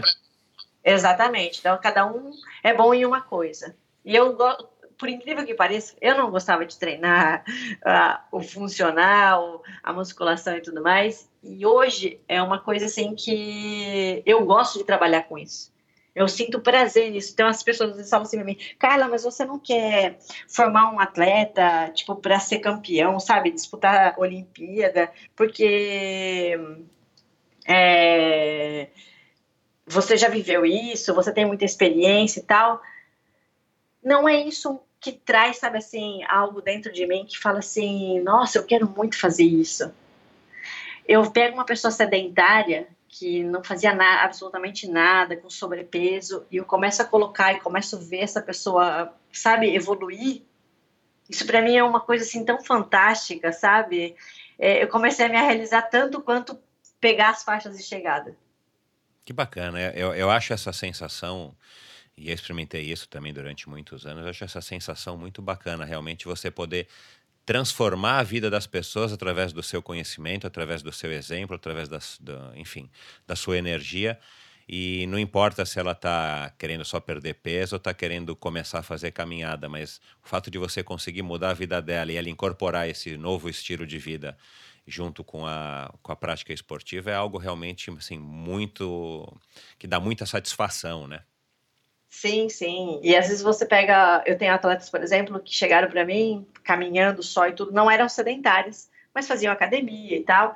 E aí chegaram para mim e falaram assim: Nossa, eu sempre tive um sonho, correr, mas eu nunca consegui correr na minha vida. E aí, de repente, você prepara uma pessoa e ela corre uma meia maratona. Primeiro que ela completa os 5, os 10, os 21, assim. Então, você vai vendo tudo isso e você uh, vai vendo a sua realização. Então, é, eu sempre tento passar para os meus atletas, para as pessoas que estão perto de mim, para os meus seguidores, que não importa é, o que os outros façam, o que importa é o que você faz. E se você está bem, se você está feliz, isso é que importa. Então, não é porque a outra pessoa faz uma coisa que você tem que fazer também. É, se a outra pessoa treina, você tem que treinar também. Não. Você tenha o seu ritmo, o seu, a sua vontade, o seu sonho, minha mãe tinha sonho na vida dela, eu tinha outros sonhos na minha vida e eu não segui os passos dos meus pais. Eu até fiz magistério conforme minha mãe gostaria que eu tivesse ido por esse caminho, entendeu? Minha mãe queria que eu fosse professora. Eu até fiz magistério, eu fiz a faculdade de pedagogia, mas não era, eu não tinha isso dentro de mim, de querer trabalhar com isso. Então, eu fui trilhando o meu, o meu caminho, os meus sonhos. E hoje, com certeza, vocês se entendem bem melhor, né? Sim, porque eu sou uma pessoa feliz e realizada. Minha mãe, ela fez o que ela queria da vida dela, eu fiz da minha. Ela sempre me apoiou. Ela falava, ai, você podia ser professora e tal. Até, até tentei, né, para ver se o que minha mãe estava dizendo era certo, né? Vai que ela estava me vendo, né, como claro, uma professora. É. Isso, é. E Bom, enfim. E o Sam sempre dizia que eu seria uma excelente treinadora, e, e ele tinha razão. Olha lá. eu, não, eu não queria fazer, não queria fazer. Eu falei assim: tô relutando tanto, acho que vou, acho que de repente pode ser uma boa para mim, sabe? E até hoje eu falo para ele, falei, puxa, devia ter feito antes educação física, quando eu tava ainda no Brasil. É, mas isso aí a gente vai, aquilo que eu falei, a gente espera que com o passar dos anos a gente vá se tornando melhor, né? Então, antes tarde do que nunca, né? Verdade. Carla, quanto, né?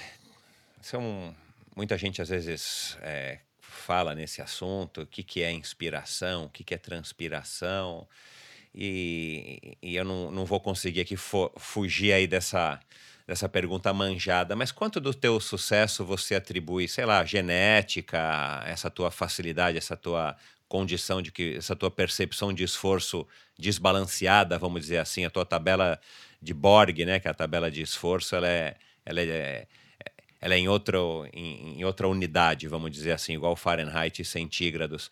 E quanto que você atribui isso à sua dedicação, é, ao teu empenho, essa, esse teu foco? Vai, se a gente tivesse que botar peso aí, né, de, de 10, quanto, qual é a nota que você daria para inspiração, para genética, para o que você traz dentro de você e quanto que você coloca é, desses 10 de transpiração, de esforço, de dedicação, de, de horas e horas e horas treinando? Eu acredito que eu dividiria tudo isso que você falou em 50%. Isso, isso tudo 50%. E 50% é, seria a minha mente.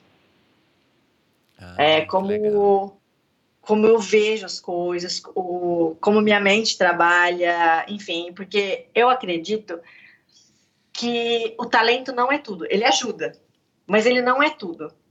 É, o treinamento não é tudo. A sua dedicação, sim, soma mais do que tudo isso. Porque uma pessoa focada, a mente da pessoa, vai fazer com que ela tenha dedicação e ela possa melhorar a, as outras coisas. Então, eu acredito que 50% é minha mente e 50% todo o restante. Legal. E você nunca fez um acompanhamento com um psicólogo ou você chegou a fazer no auge aí da, da ITU e tal, da tua carreira? Sim, eu fiz, eu fiz vários momentos da minha vida. É, eu fiz, é, acho que por três vezes, eu tive psicólogos esportivos diferentes. É, para tratar de problemas específicos ou de uma maneira geral?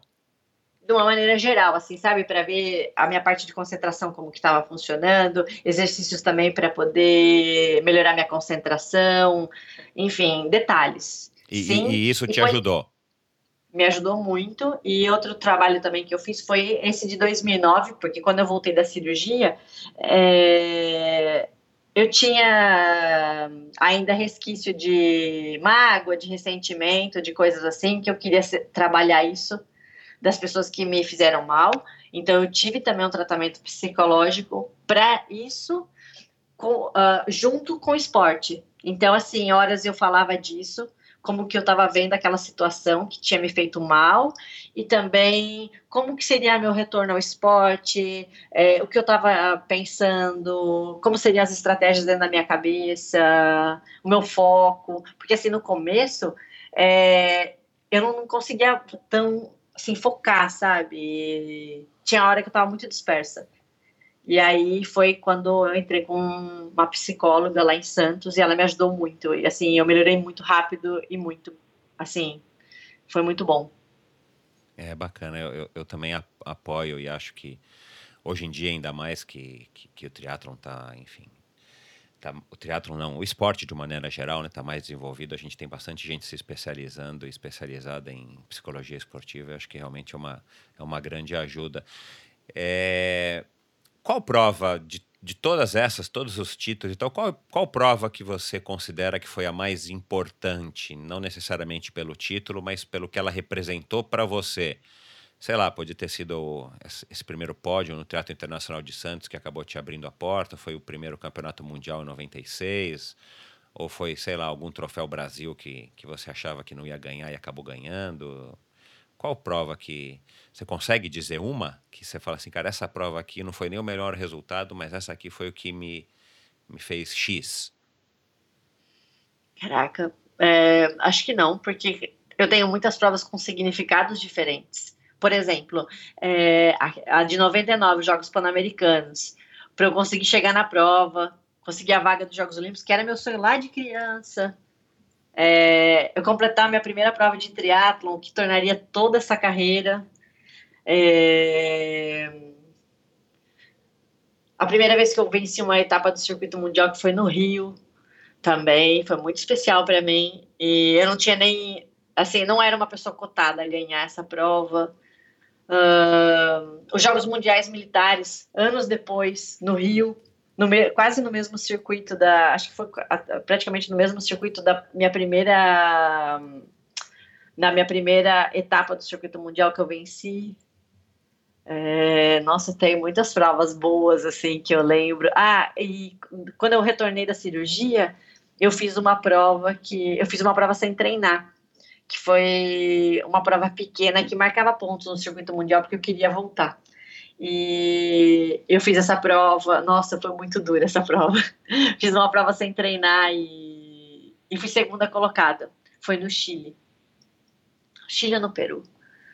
Acho que foi. É, acho que foi no Chile é, que eu fui segunda colocada, perdi no sprint, mas assim, foi, eu fiz uma força surreal na prova também para para conseguir, sabe, acabar a prova, porque sem treinar é muito difícil ah, competir. Com certeza. Eu que, diga, eu que diga isso agora que eu treino muito menos, né? Mas tem horas que o meu cérebro é, ainda não, não computou, sabe? Tipo, olha, você não precisa mais fazer tudo isso de força. Tem horas que eu faço força e, e eu não tenho tanto treino para render tanto como antes, entendeu? É, você, tá com a cabeça, você tá com a cabeça da Carla Moreno, mas hoje você tá mais a Carla morrendo. E, exatamente. Quando eu vou pra prova, eu até tento chamar Ei, tá dormindo aí, vamos comigo. Mas... Ô, Carla, assim, algum arrependimento na tua carreira? Assim, uma coisa que você fala, meu, putz, isso eu, eu me arrependo. E que eventualmente foi um arrependimento que acabou te transformando numa Carla melhor e que, enfim, ou, sei lá, uma escolha de prova errada, ou uma atitude errada, sei lá. Um treinador que você escolheu errado.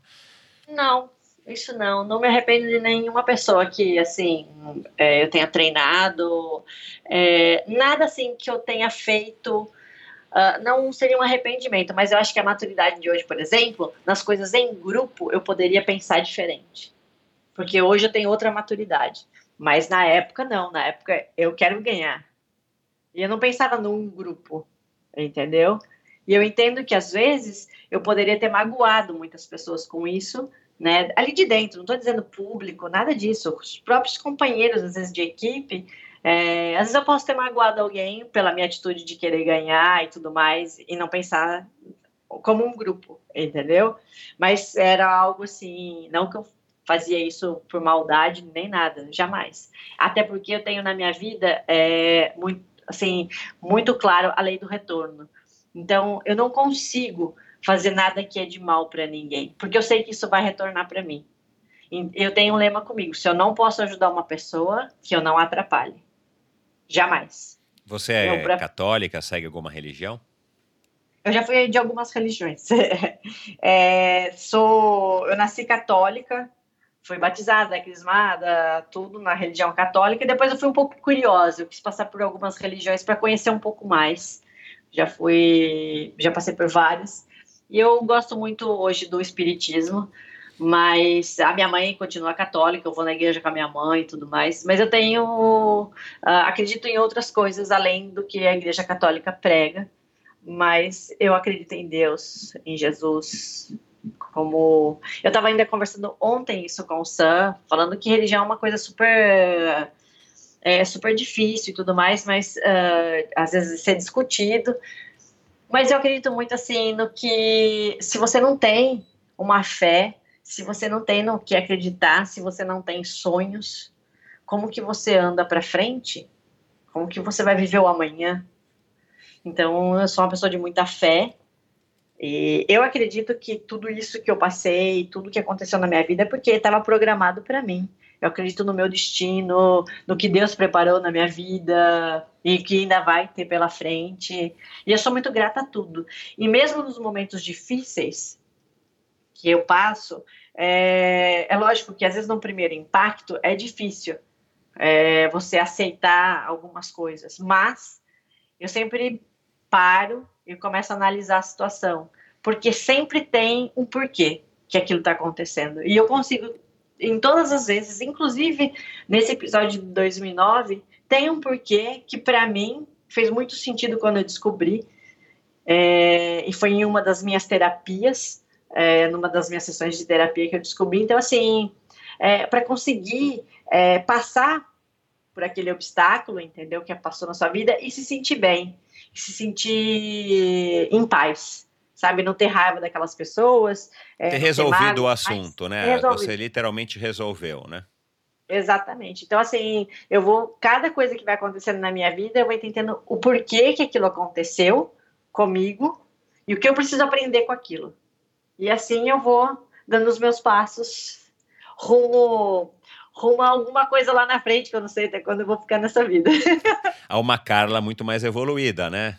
Que também Sim, o Espiritismo né? prega isso, né? Que você vai, vai evoluindo em cada reencarnação, né? Que você vai evoluir, então, dentro da sua encarnação presente. Carla. Acredito muito karma, né? No que o karma tem. No que eu tenho que passar. É o meu karma. É o meu. A minha, é o que eu venho para fazer aqui nessa vida. Bacana. A família, pelo jeito, é, é muito importante, tem um peso enorme na tua vida, né?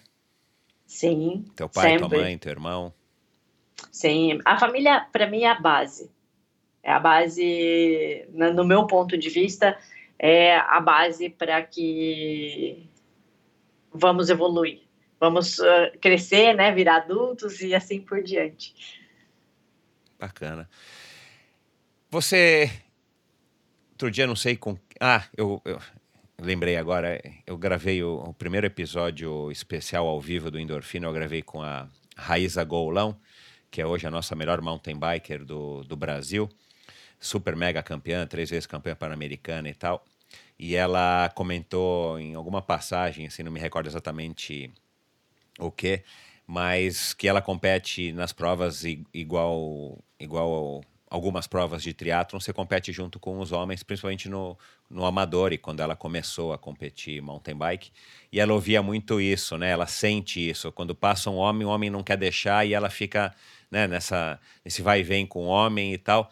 Você, você teve muito disso na tua carreira, quando você competia junto com os homens, ou mesmo em treino, ou mesmo, tipo comentários sexistas, tipo, ah, eu não vou perder dessa, dessa menina. Mesmo um cara que está competindo no age group, você passa ele porque você está vindo né, da, da largada feminina. Você chegou a viver muitos, muitas experiências desagradáveis nesse sentido? Sim, muitas. eu estou aqui lembrando, desde os treinos, né? É. Porque imagina, lá em 1996, 1997, se o esporte ainda não era tão evoluído, é, o, o, esporte que eu digo é como um todo, não só triatlo, né? Que depois foi crescendo, tudo. Não tinha uh, isso como é hoje. As pessoas, uh, você vai nos parques, por exemplo, você vai no Ibirapuera, tanta gente treinando e tal. Antigamente não era assim. Exatamente, as pessoas não tinham é. essa essa febre, essa coisa de treinar, não se mostrava também tanto na televisão, enfim. É, e eu lá no interior, né? É, você imagina uma mulher fazendo esporte. Então, se você passava correndo, é, as pessoas, os homens passavam de carro, buzinavam. Vai trabalhar, vai não sei o quê. Pureza, Lugar de mulher é no fogão. Nossa, dá aquela coisa. Então, assim, agora você está contando isso, quando você vai contando, eu fui rindo aqui, porque eu fui lembrando. Imagina, toda essa fala. E eu, assim, as pessoas falavam comigo, eu me fingia como se eu fosse uma planta, né? Nem tava nem aí, tá xingando, tá falando, e eu lá, bem quieta, fazendo o meu, sabe? Nunca, nunca respondi, sabe? Até porque se eu fosse responder, tinha que é, nivelar, né, a coisa para poder responder e tá ia certo. É isso aí, é. É. Hum. é. Triatlon te deu um bom dinheiro, Carla? Sim. Você conseguiu fazer um dinheirinho, fazer um pé de meia? Você, você foi da equipe do Pão de Açúcar por muitos anos, né? Você teve patrocinadores bons, como você falou aqui, Nike, Scott, Sim. a Nestlé. É, eu Foi- acredito, é, eu acredito que eu, eu peguei uma época muito boa do esporte é, e onde os patrocinadores estavam muito em crescimento. E isso, isso eu posso dizer então que eu tenho sorte, né? Porque hoje em dia está muito difícil o patrocínio e se manter no esporte profissionalmente aí no Brasil, em especial. Mas é, eu tive excelentes patrocinadores e, e eu soube investir em mim mesma também. Porque não foi só. Eu acho que eu cheguei onde eu cheguei também por investimento, não só talento. Até porque, como que eu ia fazer as provas, como que eu ia fazer training camp, como que eu ia adquirir conhecimento se eu não investisse?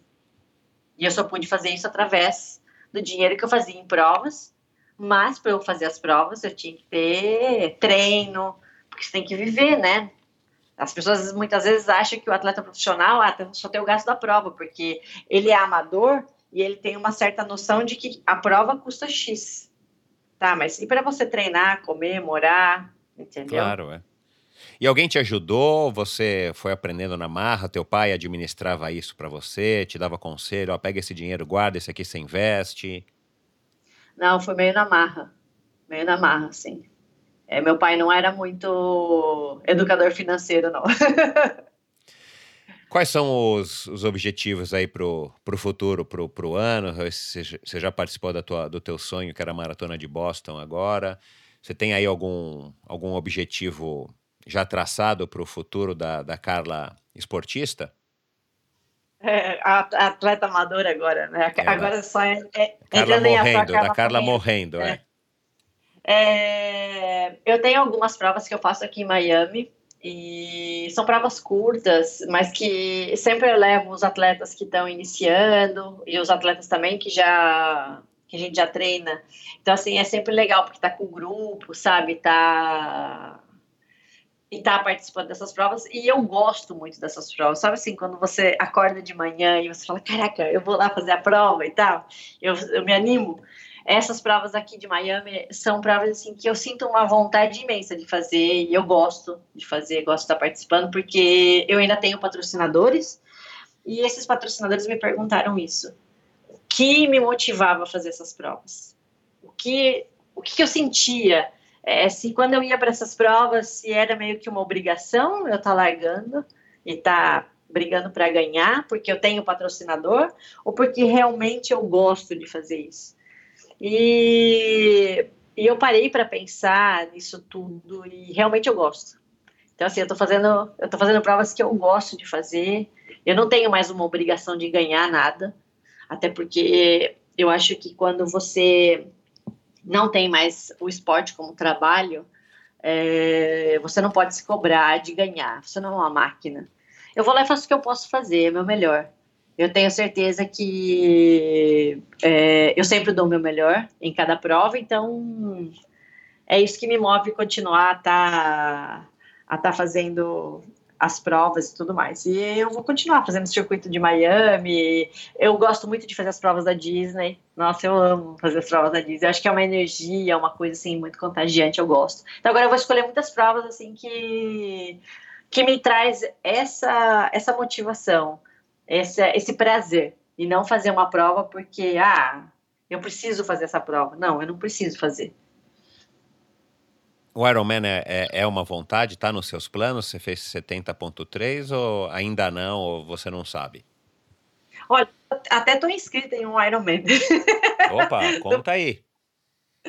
Eu estou inscrita em Panamá, mas não sei ainda. Eu me inscrevi porque todo mundo no time se inscreveu e tal, mas não era aquela coisa assim, igual essas provas aqui. É, o Ironman não é algo assim que me fascina. Eu, eu preciso ser sincera, né? Eu tô te dando uma entrevista sincera, então não posso virar e falar assim, olha... É, por favor. É, é ah, eu vou, vou fazer... Não, não é algo que me fascina. Nunca foi meu sonho, assim, sabe, ser uma atleta boa em Ironman, e isso foi uma coisa que pesou muito na minha decisão de me aposentar. Porque se realmente tivesse no meu sangue falando assim, não, eu quero ser uma atleta boa de Ironman, com toda certeza, nada ia me parar. Porque eu ia continuar, eu ia dar um jeito, eu ia viajar, eu ia fazer camp e eu ia melhorar.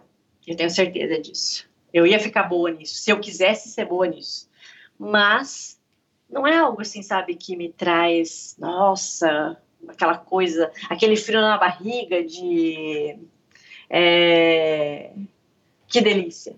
Até porque é, a prova de Ironman, hoje em dia, para mim, assim, né, é, é muito diferente do circuito mundial no sentido de as pessoas fazem as provas, aí rola muito vácuo, aí tem muita gente que tem muito ego, que tem que postar, então por isso que fica no vácuo para postar o tempo, e aí se você faz um tempo ruim, o outro vai lá e fala, nossa, olha, eu fiz um tempo melhor, mas também você andou no vácuo, fica, sabe aquelas discussões assim na internet? Eu falei isso pro Sam outro dia, eu falei assim, que isso me, assim, me dá um slowdown, assim, sabe, uma coisa, me brocha um pouco, ficar tipo, ah, sabe? Então não é uma coisa assim que às vezes me motiva muito, por esse, esse lado, assim, é uma coisa que pega para mim, sabe?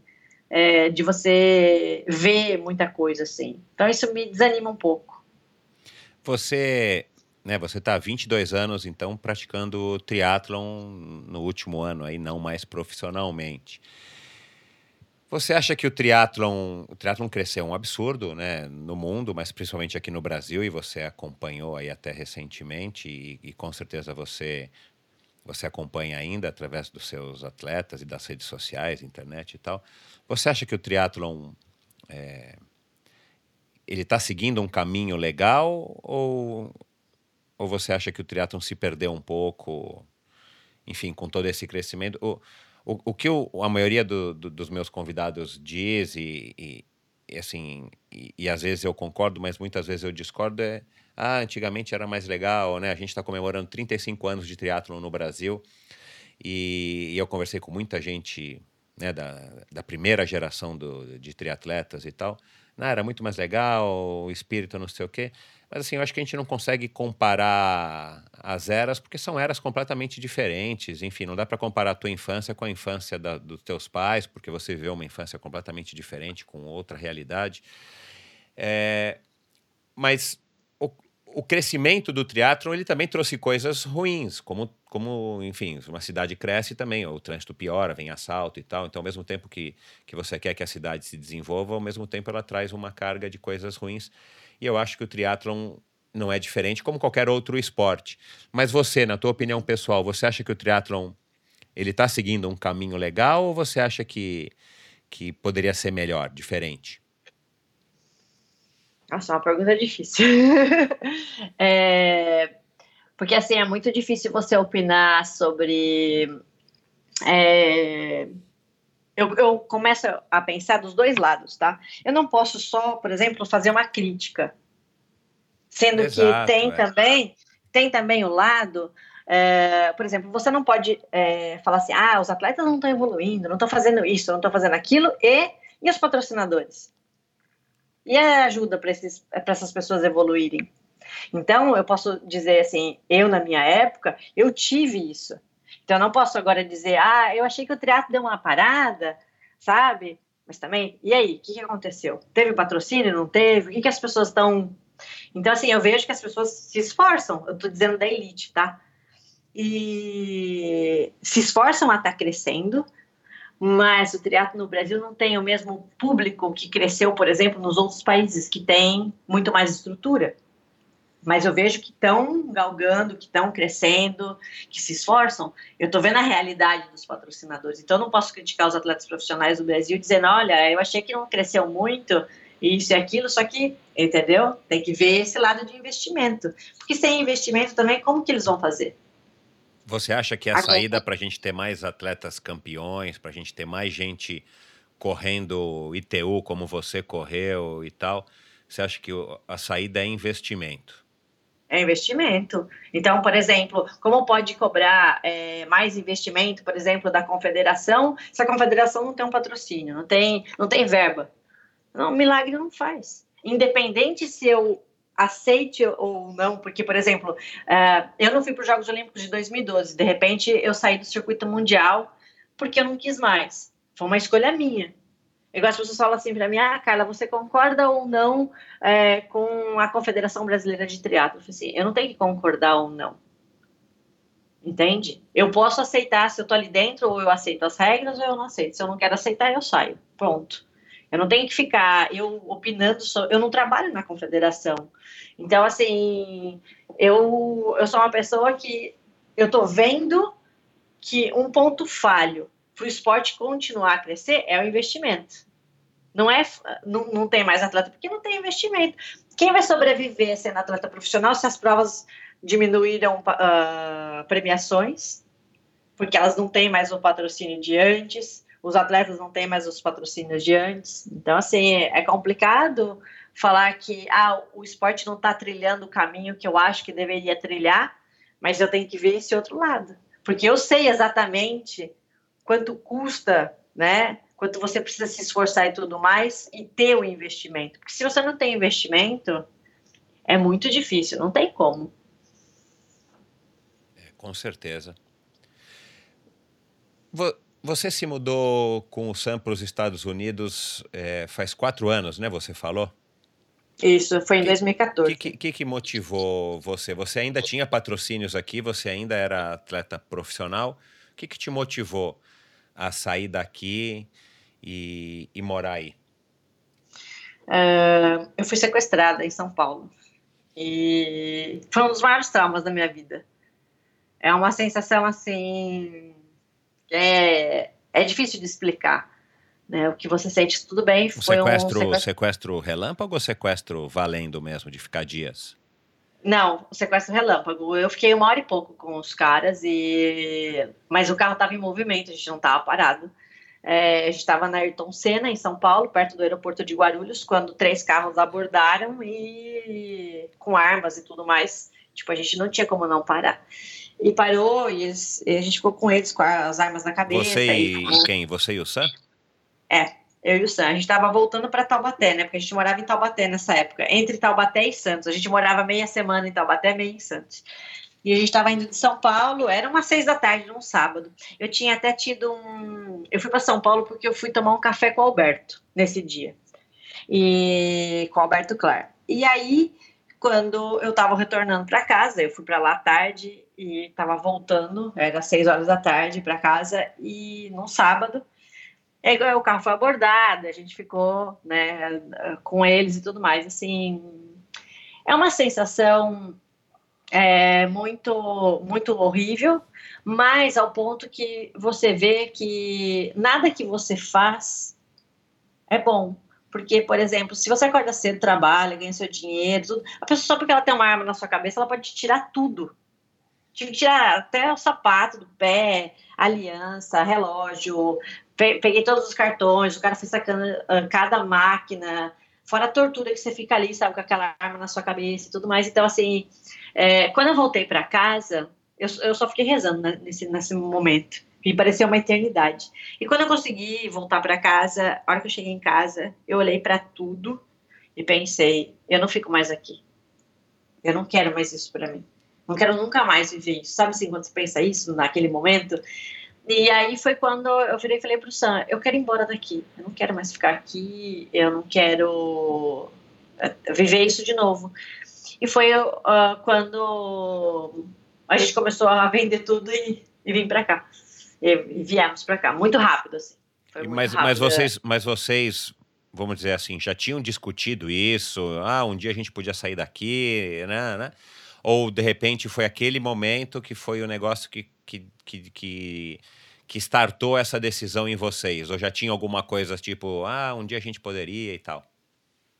Bom, como eu nunca, assim, nunca não. Como eu desde 1998 estava morando fora, né? Ia para o Brasil, fazia umas provas, mas estava mais fora do que dentro. É, o último país que a gente morou foi Portugal. E foi perto de 2012 que a gente voltou para o Brasil.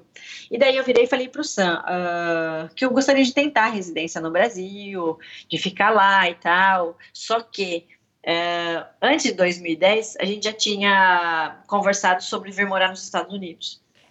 De repente era algo para 2017, 2016 ou 2018, não sei, algo para o futuro, né? ir morar nos Estados Unidos e tal. Mas aí, como a gente voltou para o Brasil, eu tava falando para ele, ah, vamos tentar morar aqui, ver se a gente se adapta e tal, é, antes. E aí fomos, sabe, devagar, né, fazendo as coisas aí no Brasil. E daí, quando teve esse episódio, foi como assim, é, imagina uma escova de cabelo bem bonita e de repente você joga um balde assim e o cabelo sai todo escorrido assim. Foi mais ou menos isso que eu me lembro de não, eu não quero mais isso para mim. No dia seguinte que eu fui sequestrada, eles, os caras só ficaram com a arma na cabeça e, e né, tiraram, sacaram dinheiro, ficaram falando dentro do carro e tal, mas não, não me tocaram, não fizeram nada. No dia seguinte, parecia que eu tinha levado uma surra de tão roxa que eu tava. Se eu tivesse ido na delegacia e falado assim, eu apanhei, é, parecia que eu tinha tomado uma surra. Eu tinha hematomas no corpo inteirinho. Uma coisa assim, surreal, o estresse que eu passei. Então, assim, eu falei, caraca, era um negócio assim, você falava, é, como que tal estresse chega nesse ponto, entende? Uhum. E aí, o Sam olhou para mim e falou assim: Eu quero ir embora daqui. O Sam falou assim: Vamos então colocar em ação o plano Estados Unidos. E foi quando a gente se mudou para cá e, e aí fui ver todas as, as formas legais para estar aqui. Entrei com advogado. Agora já tenho o green card. Espero ter minha cidadania. Que legal, meu. Bom. Sim. Quem quiser conhecer mais sobre você, sobre o teu trabalho na CM Team. Sempre. Te acha onde? Fala aí para a gente do teu site. Você disse que tem que tem alunos, você atende clientes, alunos em mais de 40 países ou 40 cidades e tal. Você está bem, vocês trabalham bastante pela internet e também presencialmente, óbvio, aí para quem está na, na, região aí de Claremont, na Flórida, né? Isso. Hoje eu moro em Plantation. Eu já não moro ah, mais em tá. Eu moro em Plantation, que é bem próximo a Miami. Então, assim, quando eu vou, até vou falar, como ninguém conhece Plantation, né? Que é perto de Fort Lauderdale, eu, eu digo, ah, eu moro entre Fort Lauderdale e Miami, eu moro na região de Miami, que é mais ou menos como em São Paulo. É, ah, eu moro na grande São Paulo ou não, eu moro na, perto de São Paulo. Uhum. Quem mora muito próximo, né? É, eu já ouvi e... falar dessa, desse plantation. Acho que tem vários condomínios residenciais aí, não tem? Tem, tem bastante. É, é bem. Não sei a gente... eu já ouvi falar desse lugar é que a gente chama que aqui, aqui é a roça. É plantação, né? Americano é, é ótimo para dar uns nomes que, não, que parece que não tem nada é. a ver, né? Plantation, mas. É. E, bom. A gente tem grupos aqui presenciais é, e a gente trabalha pela internet. A gente está em 22 países. Ah, eu falei e, 40, 22 e, países, legal. 22 países e temos muitos atletas aí no Brasil, claro. E aqui presencial aqui em Plantation, em Fort Lauderdale e em Miami. Então, a gente trabalha presencial aqui.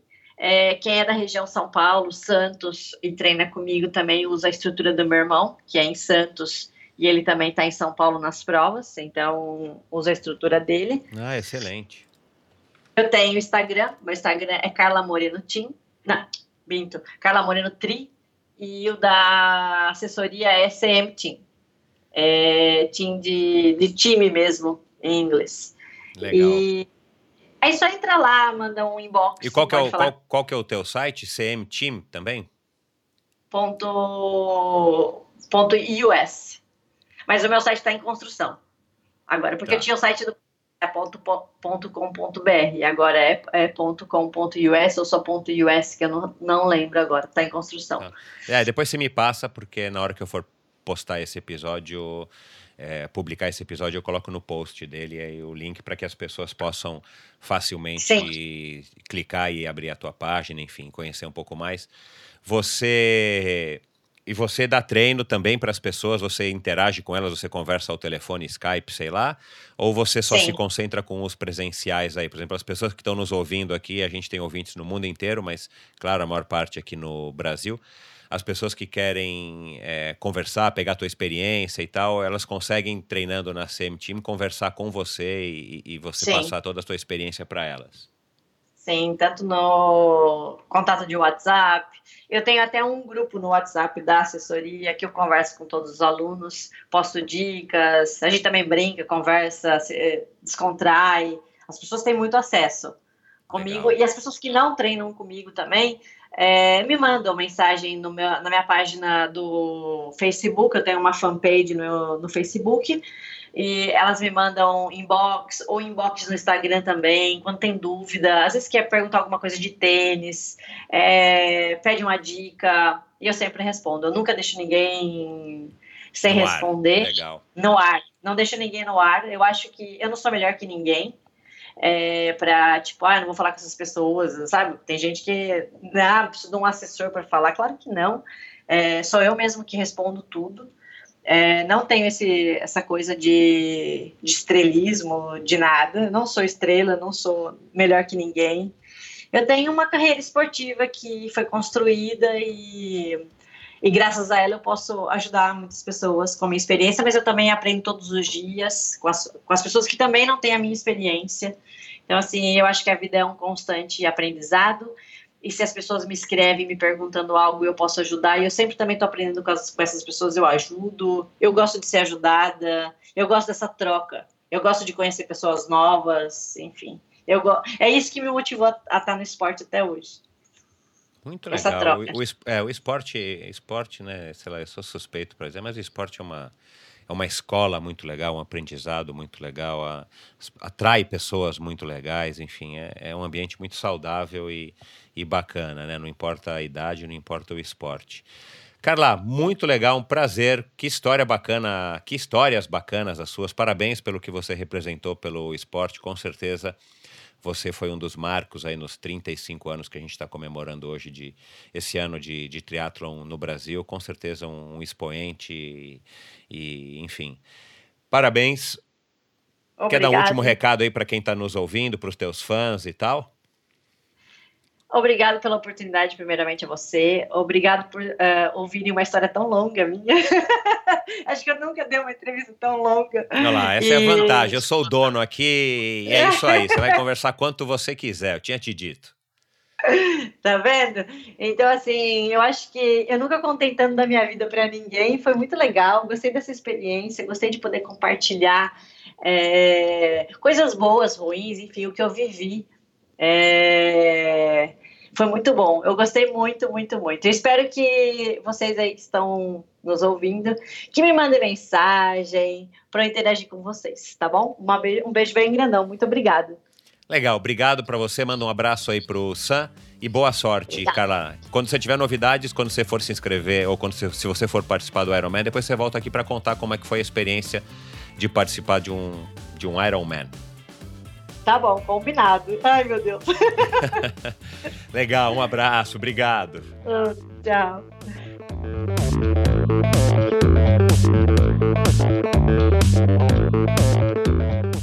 Este episódio foi um oferecimento da LAF Corretora de Seguros, a pioneira em seguros de bicicleta no Brasil. E você, ouvinte do Endorfina, tem uma condição especial na cotação do seguro da sua bicicleta com a LAF. Basta mencionar a palavra endorfina na sua solicitação de cotação que você automaticamente ganha um desconto de 5%. Solicite sua cotação hoje mesmo. Essa promoção é válida por tempo limitado. lafseguros.com.br L-A-F seguros, tudo junto.com.br Este episódio também foi um oferecimento da Pedal Bars Energy Food Faça sua compra através do site hoje mesmo e não se esqueça de utilizar o cupom ENDORFINABR ao fazer o seu checkout. Ganhe um desconto de 10% sobre o valor total da sua compra e colabore com o Endorfina. Promoção por tempo limitado. www.pedalbars.com.br Obrigado por ouvir mais esse episódio do Endorfina. Vá no endorfinabr.com e acesse o post da conversa de hoje para conhecer um pouco mais sobre o meu convidado. Lá você ainda encontra todos os episódios do Endorfina e uma galeria de fotos da história do triatlon brasileiro. Se você curtiu, colabore assinando o Endorfina na iTunes Store ou Spotify e compartilhando com seus amigos. Lembre-se de enviar suas sugestões, críticas e comentários através do perfil EndorfinaBR no Instagram ou através do Endorfina com Michel Bogli no Facebook. Um abraço e até a semana que vem.